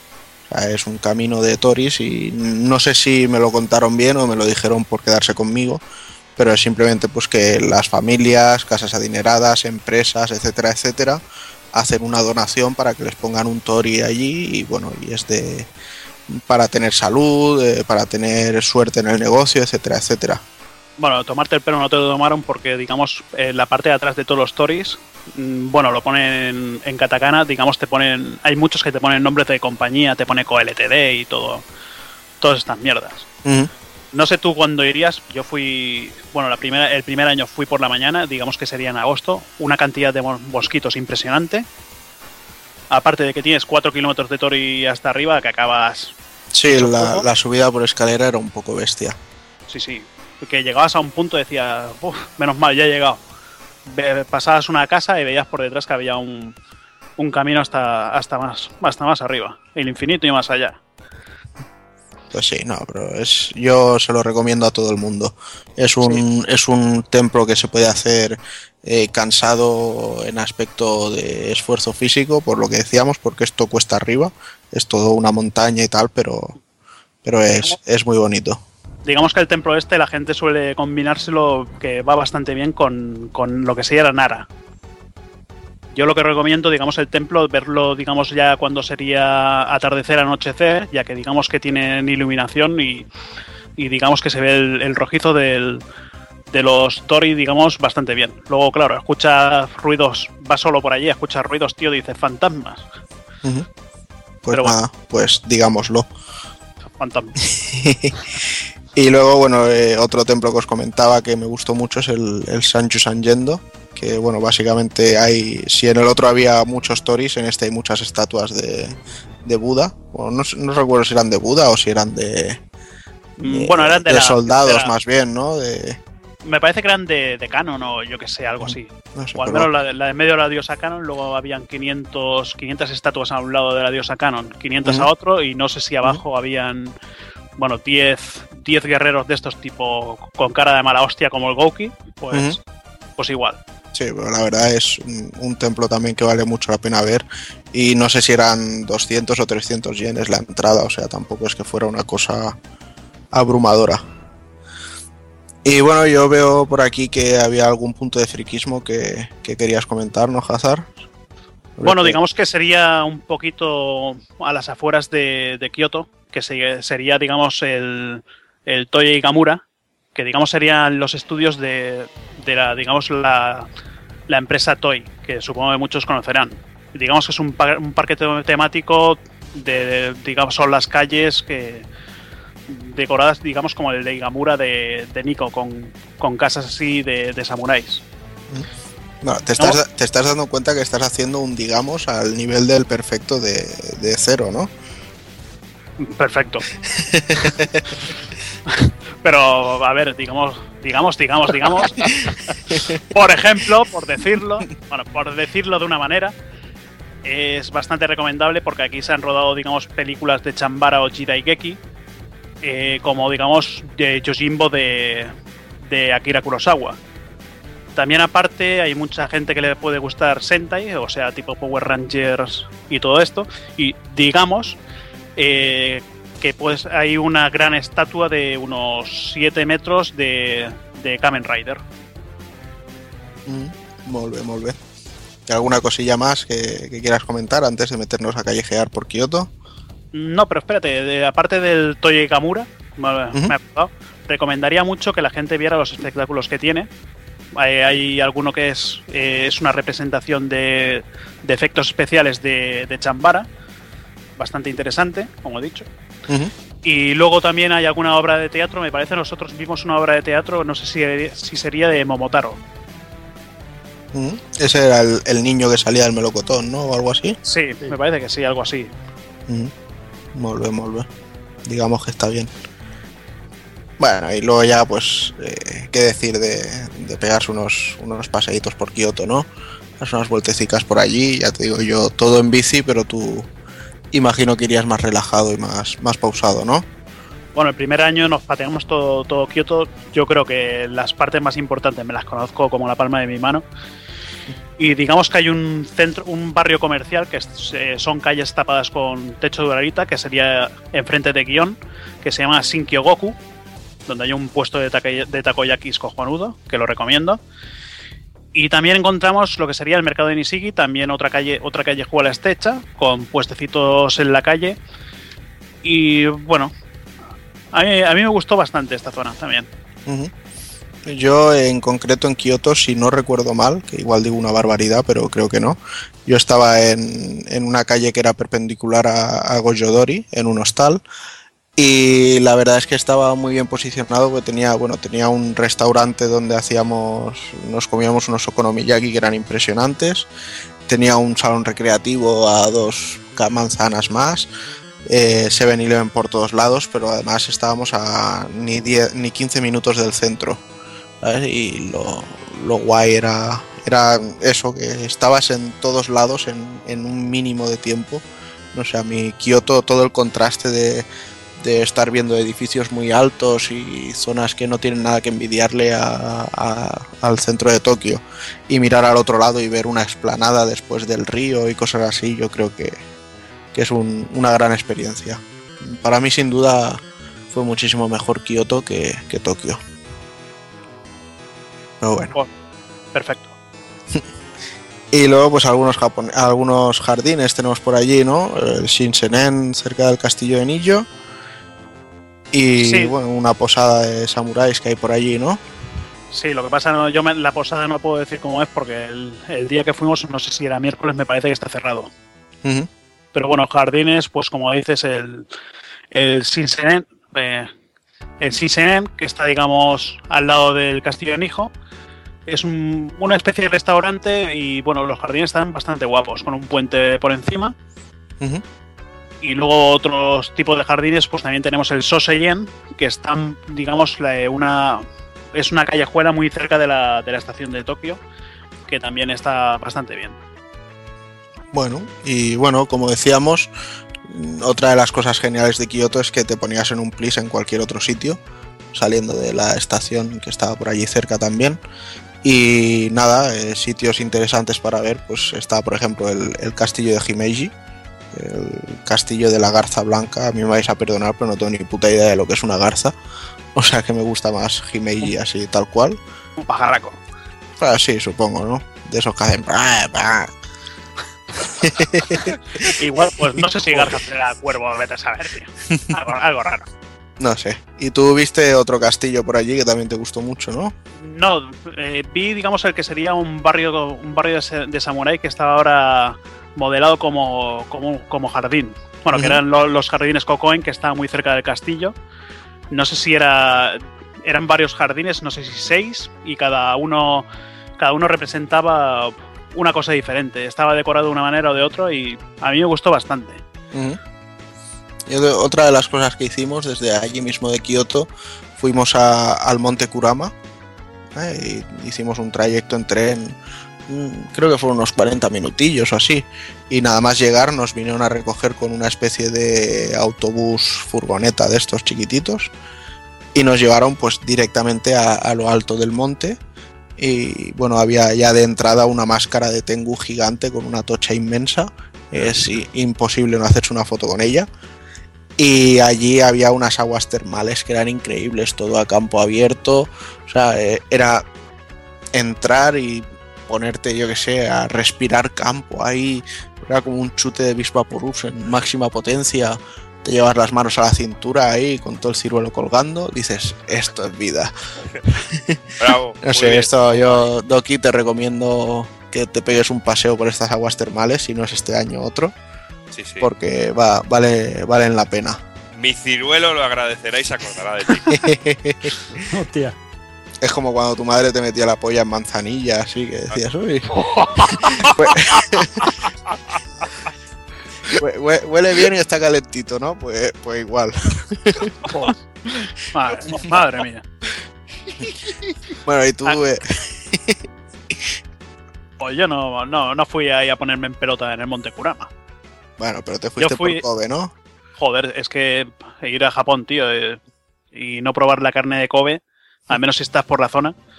No sé, a ver, no sé cómo será la ciudad. Yo, nosotros llegamos a la estación, nos perdimos por allí y para llegar al, al puerto, un pitote que no veas, por un centro comercial. Y luego, pues llegamos al puerto. El puerto de noche, a esas horas ya, tú dirás, es, está bastante bien. Las vistas desde arriba de la torre, ni subáis. Si, si habéis visitado otros sitios, es que ni, ni subáis. Y digamos que allí puedes probar, bueno, ya la, la carne, la carne que, bueno, ya hablaremos de ella. Bueno, no sé. ¿Qué es de ternera? De. De ¿Qué? buey, del no sé qué eh, yo No, sé, no será de ciervo, ¿no? No, para Vale. ciervo en Nara, tío. Por eso sí, es lo que, lo que iba a decir, porque me cago en todos los putos ciervos de Nara. o sea, yo un consejo que os doy, si vais alguna vez a Nara y veis los ciervos, Comprar Sí, galletas en vez. son, son muy, son muy bonitos, pero no compréis galletas. Porque en cuanto tengáis el paquete de galletas en la mano, los ojos se ensangrecerán a los ciervos y vendrán a atacaros violentamente, a embestiros con los cuernos por el culo para que les deis una puta galleta. Es horrible. Así que mi consejo es, son muy bonicos, pero pasad de ellos. No compréis galletas. Bueno, pues espero que cierta persona te haya escuchado porque es de las cosas primeras que me han dicho que quieren hacer, ¿sabes? Nada, pues tú déjala que se quede en el, en el parque echándole galletitas y tú sigues un poquito para adelante, que tienes allí un, un templo que se llama Todaiji, donde tiene, es la mayor construcción de madera que, que hay en el mundo, me, me chivan por aquí, y tiene un, un Buda de estos gigantes, que bueno, allí en, en Japón pegas una pata a una piedra y tienes un Buda gigante, ¿no? Pues, pues este es uno de ellos.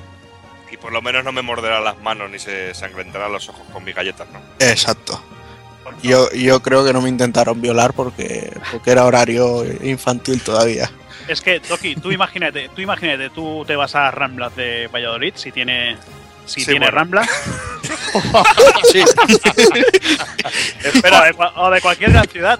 Lo voy a tú buscar vas en Google Maps para. porque no. La rampa vaya. Tú te vas allí con las putas palomas, tío, le- les tiras comida que se te vienen todas las palomas, pues imagínate eso con ciervos. Es Sí, que sí. Es- brutal, tío. Y nada, otra, bueno, otra de las zonas que más me gustaron y bueno, de ahí salió principalmente la idea de, de todo lo que es pulpo frito en sí fue en Osaka, porque bueno, una de las cosas que podemos encontrar allí es el, museo del takoyaki. que ahí venden cualquier peluches, figuras, eh, figuras de animes relacionados con takoyaki o con pulpos, o sea, de todo. Tienen, tienen una especie de, pantalla proyectando una película de dibujos de takoyaki y sobre todo hay un montón de puestecitos donde están ahí haciendo takoyaki sin parar. Y nada, coincidió que fuimos un día a, un, a Osaka y íbamos a, a comer a un restaurante de estos de, de teppanyaki, ¿vale? Con, con nomen houdai de bebida, que no quiere decir, como hemos dicho antes, que no es que no te den por culo, sino que es que tienes barra libre de bebida. Y nada, eh, coincidió que el horario pues era que ya estaba cerrado y dijimos, bueno, pues ya cenaremos aquí si un caso y vamos a comer algo para picotear. Y compramos una bandejita de takoyaki y al final yo creo que si no nos comimos 50 takoyakis, esa tarde no nos comimos ninguno y ya salimos todos completamente vendidos con, con peluches, que de ahí salió todo lo de pulpo frito, pues ya le fuimos haciendo las fotos en el viaje y todo, y cosillas así. Pero no solo el, el Museo del Takoyaki, sino que eh, también tenía el, el Denden Town, que para a mi gusto lo vi mucho más completo e interesante que Akihabara. ¿vale? Quizás porque no esté tan, tan saqueado, como decían antes el amigo Zero y Ryu.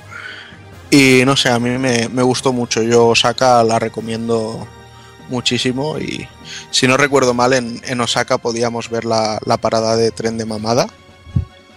No sé, igual, igual, igual me estoy confundiendo de zona, pero creo que fue en Osaka donde, donde se veía Mamada. No sé, pero el nombre es Dios, tío. Sí, sí. De hecho, eh, si hago, tengo una coña con un amigo que si algún día me tatúo algo sería en la, en la pierna, me tatuaría la línea de metro, terminando en la parada de mamada. Que quedaría genial con mi cartel de Cuenca. Es lo que te iba a decir. Pero bueno, ¿y tú qué, qué más cositas de, de Osaka? Bueno, yo vi una. Yo vi la torre Shinsekai, que es una, una torre antigua. Bueno, y no está, no está mal. Yo- bueno, a ver, yo fui a visitarla por, por un juego. Bueno, eso ya lo haremos después. Y bueno, también así modo friquismo, el Pampaku Kinenkoen, que es el parque de la Expo de 1970, donde podemos encontrar la Torre del Sol de unos 75 metros y aparte un... Bueno, a mí los jardines me encantan, los, los jardines estilo japonés, pero digamos que el jardín que había aquí lo vi demasiado seco. Quizá, bueno, era primavera, no, no había casi flores. Luego ya, pues lo que sí recomendaría sería Totombori, que ahí encuentras, digamos, ya, bueno, ya lo has dicho tú, un Don Quijote, que es un el todo a 100 impresionante. Encuentras el, el río por en medio de la ciudad, el, el famoso cangrejo, que bueno, se- al menos es famoso para mí. Sí, sé. Y a ver, es una zona que, que a mí me gustó bastante y sobre todo yo la recomendaría de, de noche.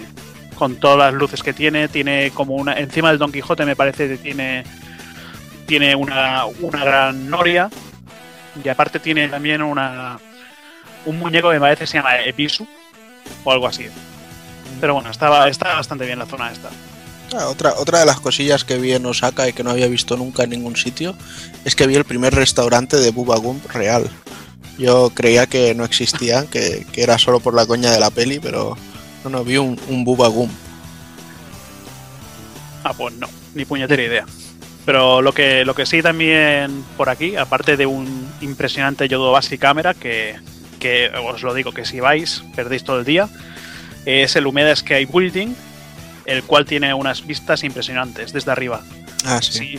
So, eh, si vais por allí, digamos, eh, mejor que vayáis por, joder, con el digamos, no paro.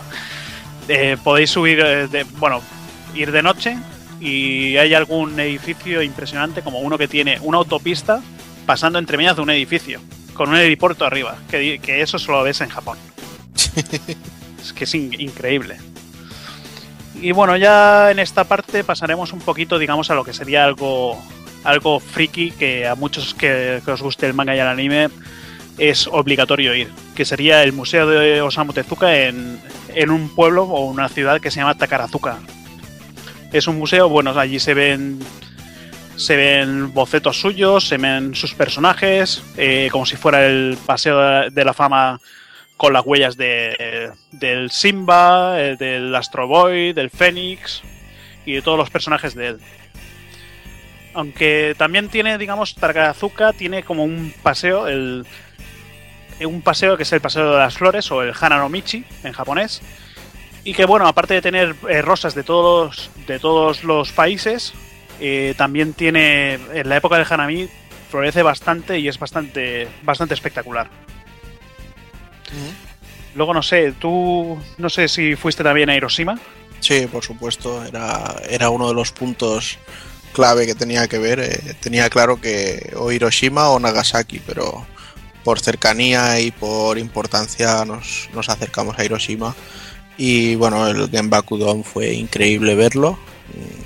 No puedo decir que fuera una satisfacción por, por la putada en sí que fue, pero bueno. Y recuerdo que al lado del, del Genbaku Dome había como un pequeño lago y había un, un hombre sentado que estaba era uno de los supervivientes de Hiroshima y estaba allí contando su historia y luego había un montón de un, bueno varios eh, digamos monumentos así conmemorativos y había un había uno que me hizo mucha gracia porque le queríamos hacer una foto. Y había unas niñas de bueno que estaban como de excursión con el colegio y tal. Y cuando intentamos hacer la foto al, al monumento en sí que nada era no sé unos paneles con, con fotos y dibujos de gente pues cada vez que veían la cámara se giraban y hacían poses en plan bueno en, en plan japonesas para, para chupar cámara no, no como la que de tu cabina que quería chupar otra cosa Hija de puta. Mangue de mierda. Y luego, bueno, pues todo lo que es el, el memorial, el parque en sí eh, y el museo fue impresionante. Fue un, un recorrido muy interesante que recomiendo a todo el mundo para, si no conocen toda la historia, pues eh, recuperarla ahí de algún modo. Tiene, os, os digo que tiene los traductores en sí, tienen para escucharlo todo en castellano, por si no queréis perderos detalle. Y nada, y me parece que hay un museo que a ti te interesa y que a mí me da bastante igual por allí. Sí, bueno, eh, yo creo, a ver, si hay alguien que tenga un Mazda, bueno, pues por allí en Hiroshima lo que hay es el Museo Mazda, que es como una, es impresionante, es una gran ciudad y, y allí vemos una, desde líneas de construcción de Mazda, vemos, eh, vemos todos los coches, digamos, de, de la marca del más antiguo al más moderno. Y como digo, es para, para frikis que, que tengan un Mazda y que les guste, digamos, los, los coches. Mm. Bueno, y yo, eh, si me repito mucho, pero lo que os decía antes, desde Kioto podéis organizar muchos viajes. Pues uno en concreto que a, mí me funcionó muy bien es hacer un día entero, que es ir desde Kioto hasta Hiroshima, ver toda la zona del Genbaku el memorial, etcétera, etcétera, y luego desde allí ir hacia la isla de Miyajima, que hay que coger un, tranvía y luego coger un ferry. Y la isla en sí, bueno, nosotros la vimos mm, sin alejarnos mucho de, de la costa. Eh, estuvimos más bien cerca de- del templo Itsukushima, que es un tori muy grande, que es espectacular porque mm, digamos que tú lo ves eh, incrustado en el suelo, pero conforme van pasando, conforme se va haciendo tarde y va subiendo la marea, pues queda, digamos, eh, dentro del, del agua y es impresionante verlo. Pero bueno, tengo, tengo claro que hay más cosillas por allí que ver, ¿no? Sí, yo aparte del Tori, que a mí me, me molaba mucho el Tori así en el agua. eh, también nosotros subimos a lo que sería el Monte Misen, que tuvimos que subir en teleférico. Aparte, aparte que a Snatcher le dijeron que dejara la, la bolsa en una, en una taquilla porque había monos manguis, porque allí te robaban, te robaban todo que llevabas. Y las pistas desde arriba, desde arriba estaban bastante bien. Luego también, aparte, en la entrada de lo que sería pues, cerca de Itsukushima, del templo, también está, hay, hay- hay tiendas comerciales, hay una, la, me parece que es la paleta de arroz más grande del mundo y se puede, digamos, comer bastante bien. Pero bueno, que no es lo único que hay en, en toda la isla, hay templos, templos budistas, templos, digamos, de, diferentes... Bueno, incluso de estos que, como el chico de oro de esos que daba vueltas al mantra ese de quiero cuchillo, pues también hay templos así. Hay un Tengu. También hay por ahí. Bueno, y no sé si tú quieres aportar alguna cosita más así al recorrido por Kioto. Yo por mi parte creo que ya lo he que ya lo he englobado todo así muy resumido. Bueno, yo aunque pueda parecer un poquito macabro, yo recomiendo, digamos, lo que sería eh, Koyasan, que es un, digamos, es un gran complejo de templos. Yo pensaba que sería más metido en la naturaleza y hay, hay bastante tráfico, autobuses y, y cosas así. Pero la cosa está bastante bien. eh, había una pagoda de un piso, que ya ves, una pagoda de un piso no es nada. Yo le llamaba la cebolla roja porque era lo único que parecía. Y después tenemos, eh, yo destacaría el cementerio Kunoin, que es un cementerio bastante antiguo y es el, el cementerio más grande de todo Japón. Allí ves, digamos, estatuas, estatuas, digamos, de su religión. Y está bastante bien. Luego ve también los árboles que, que eran árboles enormes. Ahora mismo no sé qué tipo de árboles eran, pero digamos que 20 Hazard abrazarían un árbol de esos. Joder. Sí, sí. Y luego otra cosa que no nos atrevimos fue quedarnos allí a dormir en un templo, que podéis, si, si queréis ver todo, eh, os podéis quedar a dormir en un templo. Lo que pasa que lo jodido es que eh, más o menos sobre las 6 de la mañana cogen, los monjes te despiertan, eh, podéis bañaros, digamos, en, en pelotas, como, como diría Takokun allí, Él seguro que lo haría allí con los monjes. Pues seguro. sí, ¿no? Y por qué no. Y digamos que, digamos, te dan de comer verdura. Y bueno, yo creo que esto es todo lo que puedo aportar yo de lo que sería la zona de, de Kioto. Bueno, y ya pues si un caso seguimos con una parte que puede ser muy interesante, que es, bueno, todos estamos ya hasta los huevos de jugar videojuegos ambientados en Japón, eh, leer manga, eh, ver anime y ver zonas, incluso en películas eh, que no sean orientales de por sí, eh, todo de localizaciones de allí, y muchas veces nos preguntamos, eh, ¿esto existe o, es inventado? Entonces creo que aquí el amigo Cero nos va a dar un, un repaso de cositas que tenemos para poder ver. Sí, mira, aprovecharemos el artículo que tiene el amigo Hazard en su blog, en shinmasterhunter.com, shinmh.com, que lo creó hace unos años y además hemos ampliado con algunas cositas. Y bueno, vamos a, comentar unos poquitos detalles de esto que comentas, ¿no? De cosas que, hemos podido ver en tanto en videojuegos como en anime y en manga y que, podemos visitar y hacernos una foto de rigor en ellos. Para empezar, empezamos con la serie Inicial D. Eh, a lo largo, en, lo- en los lagos de Nico se sube por las curvas de, de Hiro, Hirohazaka y las cuales han, bueno, se, han visto en la serie y es la sede de los, de emperos, de, que son los, los que llevan el Mitsubishi Lancer Evo. En la misma serie, eh, si queréis bajar la, bajada de Akina, eh, en realidad es, Haruma y está, si- está situado en la zona de Shibu- Shibukawa. Después, en la, en la saga de Yakuza se, ha detallado con gran realismo distintas ciudades de Japón y las dos primeras entregas pudieron verse Kabuki-cho, que pasó a, pa- a llamarse Kamuro-cho, eh, Sotenbori en Osaka y que en realidad es Dotonbori. Después en Osaka tenemos el cartel de Glico de Dotonbori, el cual también se trata del Made in Japan del VHS de, de Iron Maiden.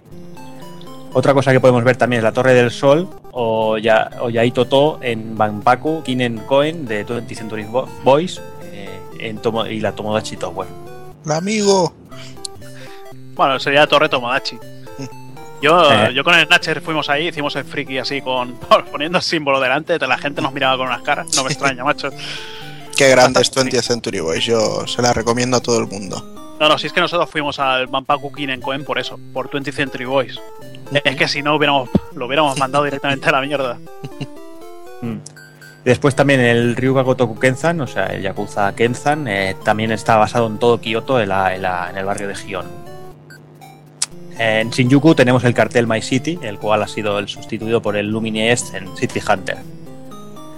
Eh, también en City Hunter eh, sale la escena del manga Umibosu, eh, o, Sigost en España, sentado en el perro Hachiko de Shibuya. La estación de autobuses de Shibuya es, la, la podemos ver en, en Jet Set Radio, eh, es la, la fase principal de- del juego de Sega. ¡Gachas Radio! Y después, eh, después de la serie de Kaon también se desarrolla toda en Kyoto. En Tokio también, en el barrio de Roppongi, eh, podemos visitar el, el restaurante Gonpachi, famosa escena de la primera entrega de la película. Y bueno, y para terminar, el castillo de Himeji que comentábamos antes, eh, las películas están rodadas películas de, como El último Samurai o Ran de Akira Kurosawa. Oye, a mí el último Samurai me gustó, ¿eh? Tuvo, Sí, tuvo su, película. tuvo su toque de que muy, es muy Pocahontas o Avatar, pero Eliminas Tom Cruise Pero, y, genial. era, y era una película no, a mí a mí me gustó en esa película Tom Cruise, ¿eh? Sí, a mí, a mí también a mí también me gustó mucho la película, aún siendo no, también no muy como el era muy parecido, era casi como la misma base de lo que fue Bailando con Lobos también. O presa de la Menos, secta. menos la voz de mongolo que le pusieron al emperador. Sí. Dime cómo murió.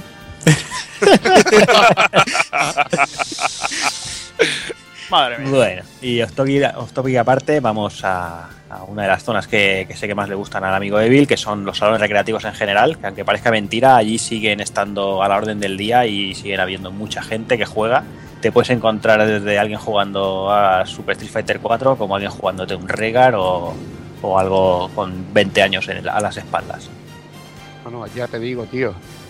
Yo, a ver, en mis recuerdos en el año 2000, que era una época de apogeo, la verdad, que aún no sé ahora si habrá bajado un poco lo que era el ambiente de, salón recreativo, pero desde luego en aquel momento era alucinante. Tuve la oportunidad de, estar en el Club Sega Y la verdad, me lo, pasé muy bien, máquinas de todo tipo, novedades que no habían aquí. eh, aparte pude visitar el, el salón de el AU Show que presentaban máquinas recreativas, te daban una cantidad de publicidad y cosas increíbles, podías probar un, huevo de cosas y una sensación alucinante. Yo muchas de las noches las perdí en el salón recreativo echando partidas con la gente. Y allí la verdad que había un nivel que te volvían loco. Y el nivel de friquismo alucinante. Entrar a un salón y verte 10 máquinas del Virtual On juntas y unos trofeos que se te van las o- que se te va la olla, que según la escala Hazard deben medir unos 50 metros o así, pues, pues simplemente alucinas, tío. Dices, joder, con un juego como Virtual On que aquí pasó muy desapercibido, que le tengan, le tengan tanto cariño. Y 20 luego... Hazard, 20 Hazard de arriba abajo.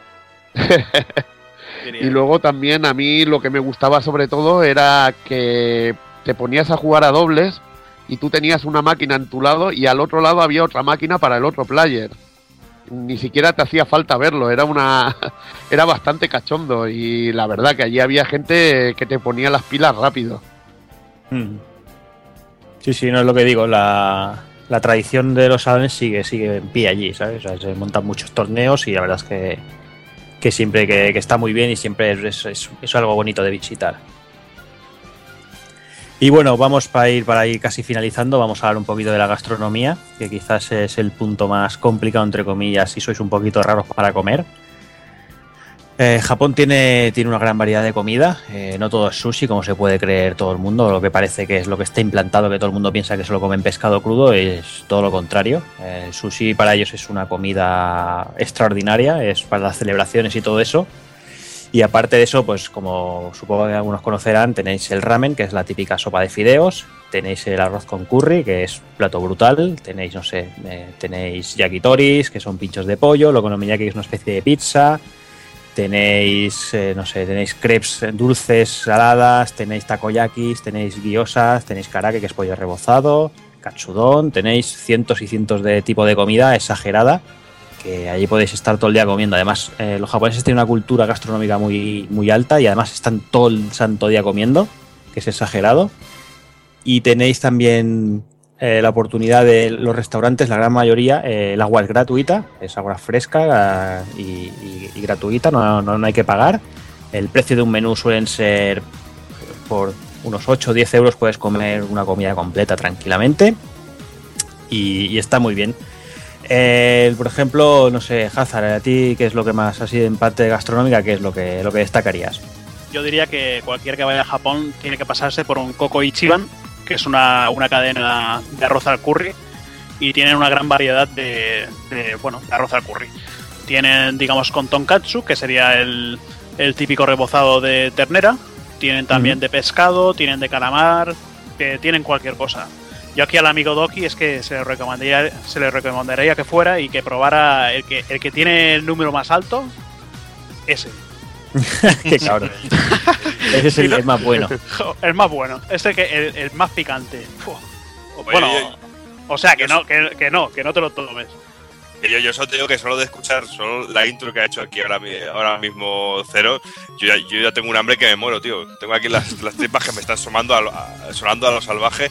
Pero sí, yo, yo, yo voy con la intención de, de abrir la mente y probar de todo, ¿sabes? Aparte que no tengo ningún problema con las, co- con las comidas y el dato este que has dado de que el agua es totalmente gratis, pues me, parece, me parece brutal, tío. Que te den- porque muchas veces cuando vas a comer aquí o incluso cuando sales al, al extranjero o a cualquier ciudad europea y vas a comer a un restaurante, te clavan en el- con el agua y te clavan con las bebidas normalmente. Pues sí, generalmente no solo el agua, sino el té verde también, eh, también Sí, te ponen sí. tu jarrita de té verde.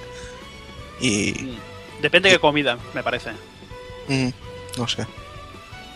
No Pero bueno, el- es que en el, en el Coco Ichiban este, es- si te pillas el, el arroz al curry, digamos es una comida que no pica al principio, pero tal como vas comiendo más, más, más, te va picando. Tienes allí al lado la jarra, y pero jarras, vacías jarras, vacías jarras. Por suerte te las, van, te las van rellenando, que aquí no hay huevos de pedir otra porque te clavan una. Otra de las comidas que sé que disfrutaste y que ya lo has comentado antes es la carne de Kobe. ¿Eh? Ah, sí, sí, es verdad. La, la carne de Kobe, el, digamos lo que yo lo probé lo que sería el teppanyaki, que es, es una una barbacoa, bueno, una barbacoa, una parrilla que te ponen en medio de la mesa, te, te dan tus, tu plato con taquitos de, de carne de Kobe y te lo vas poniendo allí. Yo me parece que hay diferentes formas de, de prepararse la, la comida. Unos colegas probaron sabu sabu. Tú me parece que probaste otra cosa. Sí, bueno, es la típica fondue japonesa, que también te la preparan ahí al momento y todo eso, y también, también es espectacular, o sea, la disfrutas ahí a lo loco. Y después, ¿qué más? ¿Qué más del takoyaki? Que sé que también, también eres fan del takoyaki igual que Takokun.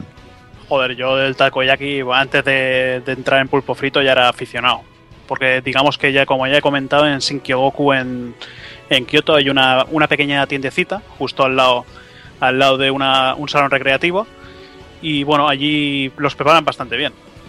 ¿Y Yo tú, los Takokun, qué tienes que decir de takoyakis? Yo los takoyakis, ya te digo, los de Osaka, no sé si por calidad o por cantidad, pero fueron impresionantes ahí en el museo. Pero además en la, en la estación de, de Kioto, eh, un- la calle de enfrente o por ahí más o menos, eh, más o menos todo el mundo sabe cuál es la calle de enfrente. O sea, ha sido, Sí, una, sí. gili- ha sido una gilipollez, pero bueno.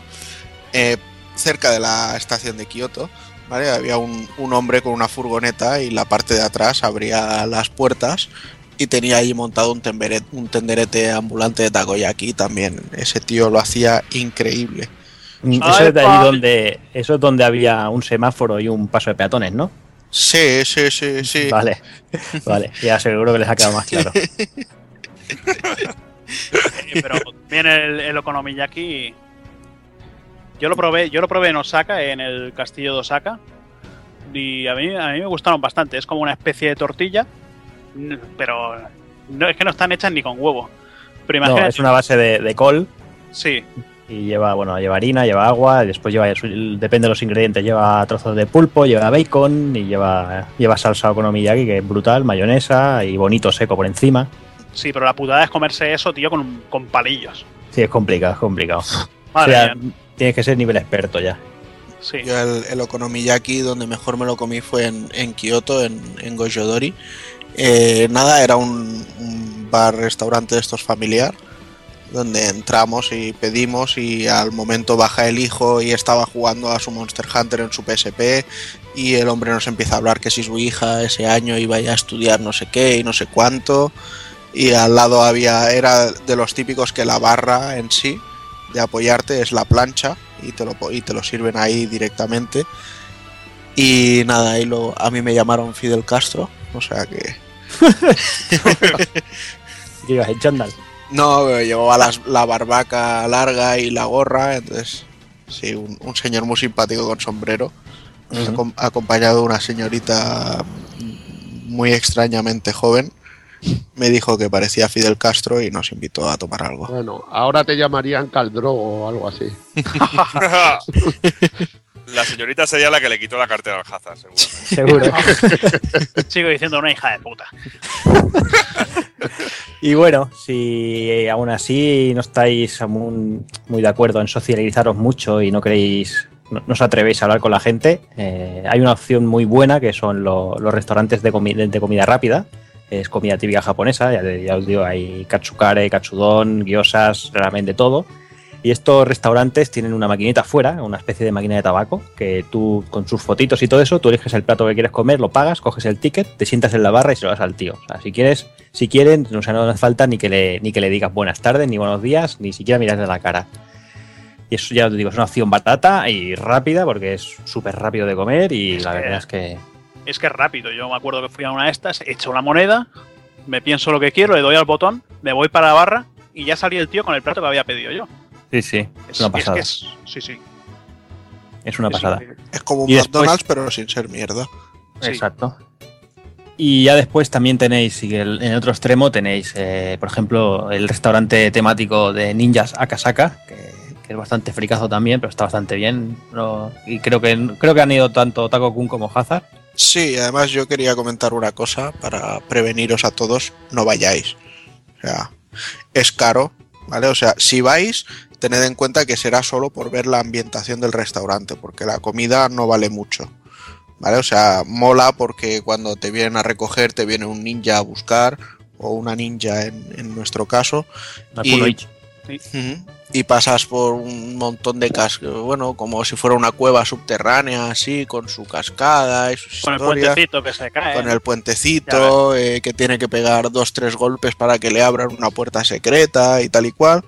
Y entonces ya pues te dejan en tu, en tu mesa, que vendría a ser una especie de cueva, y ahí ya prácticamente ya se acaba. O sea, luego te viene un, un japonés eh, aprendiz del tamarit, ¿vale? A hacerte tres trucos de magia de mira la moneda, ahora la ves, ahora no la ves y para de contar, pero bueno, la comida en sí pues era cara y escasa, ¿vale? Yo, por ejemplo, para que os hagáis una idea, pues pedí un, una ternera así guisada con verduras y claro, me viene el tío, el- un- me viene un ninja y me pone el filetón crudo delante, ¿vale? Coge los palillos y dice ¡Ninja!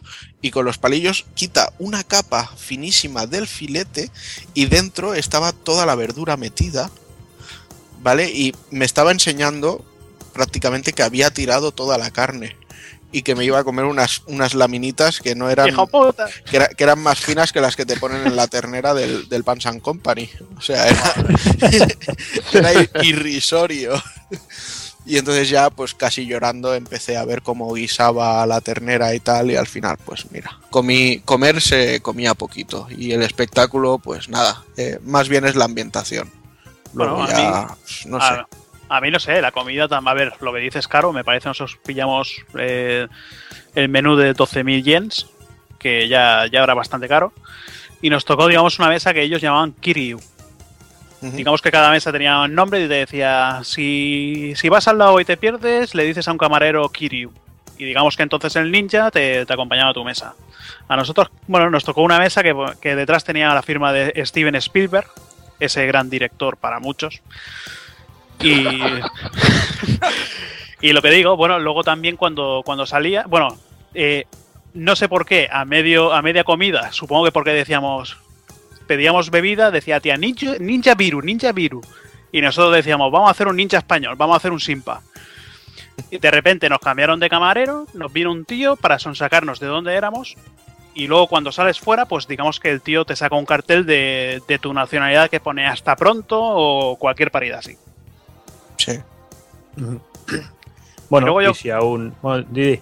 No, yo creo luego otro restaurante que disfrutaría el Toki es el Alcatraz ER, que yo no he ido, pero es- dicen que es como una, una, bueno, como una prisión, que entras, eh, te vienen las, las camareras vestidas de enfermera, te esposan y te llevan a, te llevan a tu, a tu mesa. No sé cómo será ni el menú porque tampoco he ido, y esto debe ser más friki todavía que un, un My Café. Sí, sí, sí. Bueno, además también tiene ahora el bar de Capcom y esas cositas.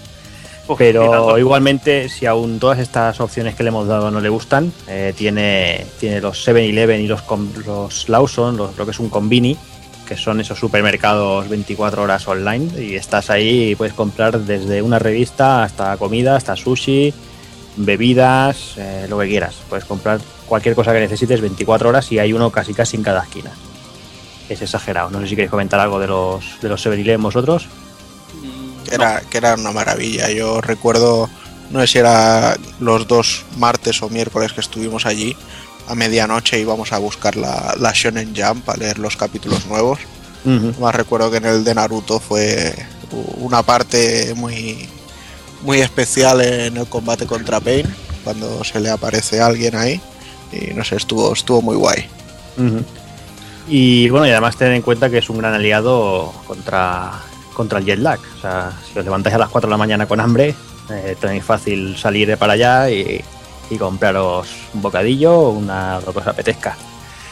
Y además, eh, si, aún y así aún, aún estáis reticentes con la comida y todo eso, que sepáis que Japón es como puede ser país como España, como cualquiera, tenéis comida de todo el mundo, tenéis pizza, tenéis kebabs, tenéis de todo, tenéis vuestros magníficos McDonald's con vuestros magníficos menús Big Macs, que el Big Mac sabe igual aquí que en Pekín que en Pocón. Y, y bueno, eh, no sé, Hazard, ¿qué dices? Que también hay que decir que no se piensen que es caro. Porque allí la comida yo creo que un menú te puede costar incluso más barato que aquí en España. Sí, sí, lo que comentábamos antes, por 8 o Sí, 10 sí. euros comes de sobras. pues, y de puta Y, madre. y incluso por menos, ¿eh? Yo comía en, en un sitio, de- no recuerdo si eran 400 o 500 yenes, que nos salía el total, y nos ponían un bol de arroz blanco, una, un- una bandejita con 6 gyoza y un platito de karage, platito abundante, o sea que con eso nos quedábamos comidos, y además el agua y el té. Luego si querías beber Coca-Cola o cerveza o lo que sea, pues ya salía un poco más caro. Ya te digo, eso eran 400 yen, no, no valía más. Y además te van descuentos para el día siguiente. No, pero a ver, digamos que como hemos comentado que también estaban los convini, que estaban abiertos 24 horas, digamos que si, eh, si vas en verano que tienes allí con el calor, la, humedad que hay, te entra sed enseguida. Pues te encuentras máquinas, máquinas, bueno, vending machines, máquinas expendedoras de bebidas, te las encuentras cada dos calles, igual en una calle te encuentras máquinas, te puedes encontrar 10 máquinas seguidas con diferentes bebidas, bebidas frías, bebidas calientes, bebidas de Ultraman, friki total. Y yo creo que allí set, si pasas set es porque quieres. Encima No, además máquinas- es además lo bueno es toda toda la variedad de bebidas es que puedes encontrarte tres máquinas y no encontrar lo mismo en un en un sitio y irte a otro lado y no volver a ver esas, esas mismas bebidas en ninguna máquina más Sí, y las bebidas grandes que te las encuentras al mismo precio en la misma máquina. Te Sí. encuentras una de, una de 500, te la encuentras al mismo precio que la de 33. Ujú. Que para el que quiera beber, pues de puta sí. madre. Sí, sí, Y además de eso, todo tipo de sabores extraños, eh, y zumos de todo tipo, bebidas extrañas, eh, las fantas de gelatina, no sé, los, todos los sabores de fantas diferentes, es una pasada, la Yo verdad. el, que- el batido de melón me encantaba. Yo me parece que allí, tío, me hinché. En cada máquina que veía bebida diferente, hasta probé la, la cerveza de uva de Sapporo. Pues iba buscando la, la Fanta uva que me encantaba. Y bueno, es que encuentras variedad, de, a mí, variedad como bebidas de soda, de gaseosa, encuentras El, cal- bebidas. el calpis, ¿no? Sí, el Sí. Calpi Soda. Encuentras la Mune, bueno, la Mune más en supermercados. Y a mí me gustó una que se llama Match, que yo si la, si la encontráis, en el segundo año no la encontré, está bastante buena. Yo, me, yo me enganché a algo tan sencillo como el café con leche de la marca Kirin. Así en botellín frío me, enganché, o sea, me podía pasar el día bebiéndolo. Parecía que estuviera de antojo y que fuera a parir allí. Y bueno, ya vamos a ir finalizando el tema. eh, vamos a dar unos últimos consejos finales. Eh, yo por mi parte os recordaros que el tema de los enchufes, eh, allí eso es 110 voltios, el voltaje. Sí que hay muchos aparatos electrónicos que hoy en día admiten 110 y 220 tal cual. Lo único que sí, eh, llevaros un adaptador y que bueno, lo podéis comprar en cualquier ferretería tienda electrónica, eh, lo encontráis sin problemas y si tenéis equipos algo un poquito viejos para cargar, que no que, bueno, que es complicado, eh, comprar un transformador que, que pase de, dos- de 110 a 220. Como otro consejo, eh, como comentábamos antes, aprenderos las palabras más típicas, el gracias, por favor, eh, tu buenos días, buenas noches y todas esas cositas, porque a los japoneses les gusta mucho y si les entráis con palabras propias, pues van a atender mucho mejor y, y- y ya os digo que, que les encanta.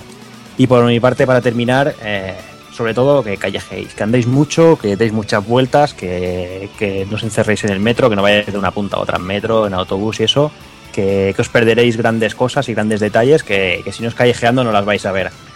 Y no sé, no sé si Hazard quiere, quiere añadir alguna cosita más.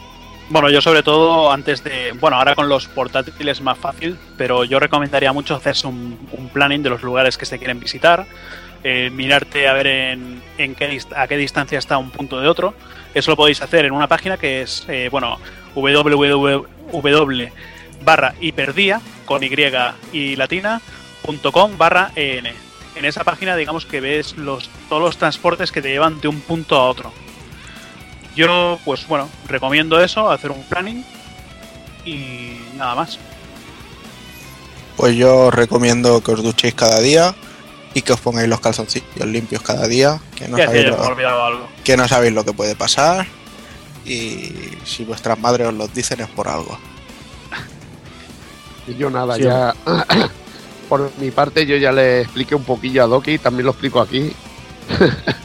que no se vuelva loco cuando a la hora de comprar juegos, si eres muy friki y toda la hostia, primero date una vuelta por varios sitios, compara un poquito los precios porque te puede llevar bastante, puede variar bastante un precio de, de un sitio a otro. Sí, yo, yo agradezco mucho también tus lecciones, Evil, de cómo doblar las cajitas de Super Nintendo, de Super Nintendo y cómo ir almacenándolas. Y cómo tirar las cajas de CD y quedarte solo el CD, meterlo en una caja cartón. Te hemos hecho un tutorial aquí en casa y no, y deciros desde aquí que, que me ha parecido una maravilla todo el trabajo que se ha hecho tanto de guion, que es una pasada el guion, como todo el rato que hemos estado charlando sobre cómo viajar y cómo estar en, en este país tan, tan fantástico. Y que pienso llevármelo en las orejas puestas, tío, y echarlo más de, un, más de una revisión cuando esté incluso allí. Y nada, y todas las cosas que habéis ido contando, a ver si puedo ver las máximas de ellas y también dejar un poco de constancia en imágenes y, eso, tío, que muchas gracias que ha estado de, de puta madre. De todas maneras, chicos, eh, en el programa en sí no lo hemos comentado y además para Doki no venía muy bien porque va acompañado.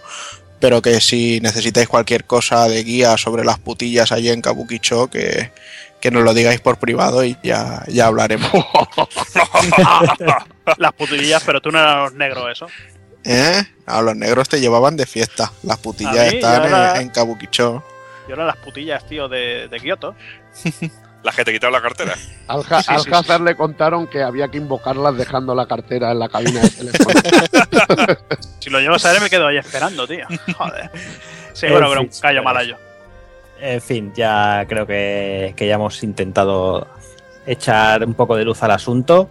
Eh, bueno, eh, creo que se quedan muchas cosas en el tintero, hay muchísimas, muchísimos sitios para visitar que tampoco hemos comentado.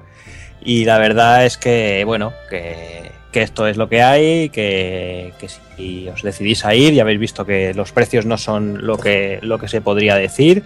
Y, y bueno, es un sitio que engancha. Eh, yo antes de irse Takokun cuando fue me dijo que él quería visitar muchísimos sitios más. Le dije que cuando fuera la primera vez se engancharía y querría volver.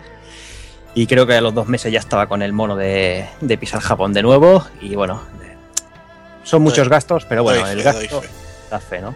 El gasto principal es el viaje y el hotel y el resto es lo que, lo que queráis hacer, el- la cantidad de friki que seáis y bueno, creo que, que ya está todo dicho y vamos a ir, vamos a ir por el ending.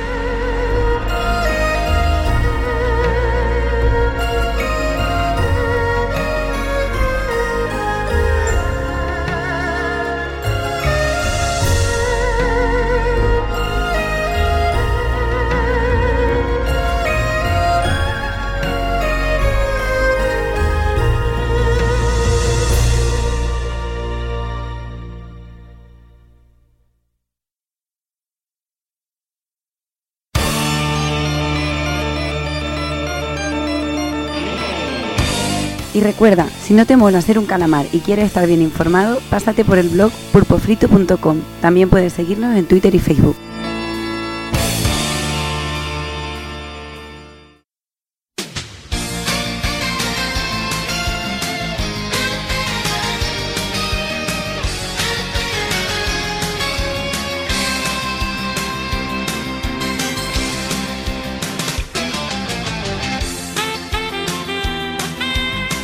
Y ya estamos al final de, de este programa. eh, ha sido un poquito un programa un poco random, pero bueno, eh, yo creo que, que al final ha quedado algo medio curioso y mira, para disfrutar de- del veranito y quitarnos la gilipolleces de, de siempre. Y bueno, vamos a ir despidiendo ya aquí a los compañeros. Voy a empezar por Rup. ¿Qué? Que, ah, sí, que adiós. Nada, que adiós, tío. Sí, es que con el orden en el que grabamos y luego nos despedimos, nunca me, nunca me empapo cuando. Así que No, sí, todo, todo el rato el primero, tío. Sí, sí, sí, estoy, estoy impresionado. Te quejarás. A ver, Sí, no sí, te quejarás. Hoy Entre, bien. entre sorpresas y capullos, hoy estoy impresionado, sí. De eso siempre estás rodeado, ya lo sabes. Sobre todo lo segundo. Que Nada, hasta el mes que viene y eso. Hasta el mes que viene a ver si, si hay alguna noticia, alguna historia que podamos comentar y trolear a gusto. Sí, sí. Señor Evil, Bueno, pues hasta otro podcast. Y bueno, eh, contento de haber compartido un rato de cachondeo con la maná de lobos estos que se te tiran al cuello a la primera que, que tienen. ya sabes tú, aquí hay que ir con la espalda bien pegada a la pared. Bien pega a la pared y, y- y con el cuchillo en la boca. Sí, sí, sí, totalmente. Pues nada, señor, nos vemos, nos oímos en el próximo. ahí estaremos. Takokun, Pues nada, pues ya se ha acabado la cosa. La verdad es que la primera parte me ha parecido un poco así, no sé. Sobre el guion parecía más interesante, luego las preguntas quizá eran demasiado. ¿Y cuál es el peor juego? ¿Y cuál es el juego que te da más asco? ¿Y cuál tirarías a la basura? Pero bueno, y luego la parte de Japón sí que me ha molado mucho. Así que bueno, eh, bien, una de cal y una de arena, ¿no? Bueno, normal, tampoco está tan mal, hombre. Está entretenido. Quitando aquí los las discusiones de Levi con el Doki aquí de tres horas, lo Tolkien, demás. Tolkien. Por el resto ha estado, ha estado bien. En la discusión de, de Tolkien con JK Rowling no ha estado mal. Cabrón. Pues nada, Takokun, hablamos el mes que viene, que sé que vas a estar contento y que ya tienes aquí tu Darksiders 2 aquí a la vuelta de la esquina. Pues sí, habrá que banear al Hazard y al Rub posiblemente. Y así podemos hablar tranquilos. Bueno, veremos a ver. Y hablando de Hazard, Hazard, ya pedí a Amazon el, el Darksiders 2, ¿o no? Eh, no, yo quiero, yo quiero estar en el análisis. ¿Sí? Bueno. Sí, sí, y tanto. Yo me apunto. Tú apúntate que te divertirás, Hazard, te lo aseguro. Pero, pero para hablar de análisis tienes que jugar al juego, ya lo sabes. Si no, aquí calladito. Igual, me hago como el Rub y me lo veo por, por YouTube todo entero. Hostia, no, eso, se- eso, eso sería demasiado, tío, demasiado aburrido. sí te va a dar tiempo, tío. Nada, y bueno, pues. El jinete del tedio, sí. El jinete del tedio aburra hasta por YouTube. Madre mía. Y nada, Pues nada. pues, las preguntas han estado entretenidas, pero se han repetido unas cuantas bastantes veces, se podrían haber juntado todas. Y lo de Japón, pues bueno, ha estado bastante bien y espero que al menos a Doki le sirva un poquito de lo que, lo que hemos hablado. Sí, hombre, esperemos que sí. Y que nos traiga algo de paso. Doki, ¿qué nos vas a traer? Bueno, espera, que estoy terminando de apuntar lo de Japón. Espera, eh, ciruelo al aire. Vale. Vale, vale. Ya es que estoy cogiendo la postura con los brazos en jarras y el ciruelo al aire. A ver. Eh, Estaba ya sabes que dibujando a- con las cabinas, ¿eh? Estaba dibujando a Taco ahí y sobre todo pues, tener cuidado con las cabinas y, la- y las niñas. Y las que putillas, hijas de puta. Nada, pues a mí me ha parecido muy entretenido y me ha gustado mucho el programa y sobre todo que, joder, para mí va a ser una guía estupenda ir por Japón y con los cascos puestos también y escucharos un ratillo vuestros sabios consejos. Y luego lo de las preguntas, pues, joder, pues a mí me han parecido entretenidas, quizá un poco se han repetido algunas, pero también hay que decir que nosotros no sabíamos ninguna de las preguntas, que nos han pillado todas por sorpresas, que aquí solo el amigo Zero Sid sabía las preguntas y en ningún momento hemos sabido ninguna de ellas y yo creo que también esa respuesta espontánea y la reacción del momento yo creo que también es muy interesante. Que para otra vez sí que se agradecer un poquito quizá hacer una pequeña selección o, o otro tipo de preguntas si hubiera quedado. Puede que algo más, más curioso todavía, pero para un primer ensayo yo creo que está muy bien. Al igual que las preguntas hechas en directo como Snatcher, que ha hecho alguna pregunta vía Twitter, por ejemplo, pues creo que puede ser una tónica muy buena para, para otros programas. Bueno, no. En, en Nacho es más que preguntar, ha troleado, pero bueno, eh, aceptamos, aceptamos como pregunta. Pues nada, Doki, tú también a darle caña a Darksiders, que. Hombre, que por supuesto. Y nada, ya me despido del señor Kafka, que bueno, que por, por cosas de faena y todo eso no lo tenemos mucho por aquí y bueno, aprovecho para, para, bueno, para saludarle y bueno, y a ver si, si, si podemos tenerlo más a menudo. Yo ya sabéis que me encanta y me lo paso muy bien con vosotros y ojalá podáis estar más tiempo. En cuanto a lo de las preguntas, pues la verdad es que yo hubiese, me hubiese gustado alguna con un poquito más de mala leche. Yo pienso que es una oportunidad perdida para, no sé, para sacar un poquito el cabrón que tenemos todos dentro. No sé, pero bueno, la verdad es que está bien, me he reído mucho, me lo he pasado muy bien con vosotros como siempre. Y ahora voy a ponerme la armadura que tengo que darle de cenar a, a, mi, a mi suegra. Bueno, bueno, bueno. Pues nada, señores, ha sido una vez más ha sido un placer. eh, encantado de que estéis ahí al otro lado, que nos hayáis hecho las preguntas. Eh, sí que es cierto que hay algunas que iban por los mismos tiros, pero bueno, yo creo que, ha estado bastante entretenido, ha estado bastante variado y bueno, creo que, es bastante soportable, al menos si no, para estar en el chiringuito, en la piscina, en el coche, donde queráis. Eh, ahí nos tenéis para escucharnos decir gilipolleces, que para eso siempre, siempre estamos ahí y bueno, nos oímos en el, en el próximo programa. Un saludo a todos.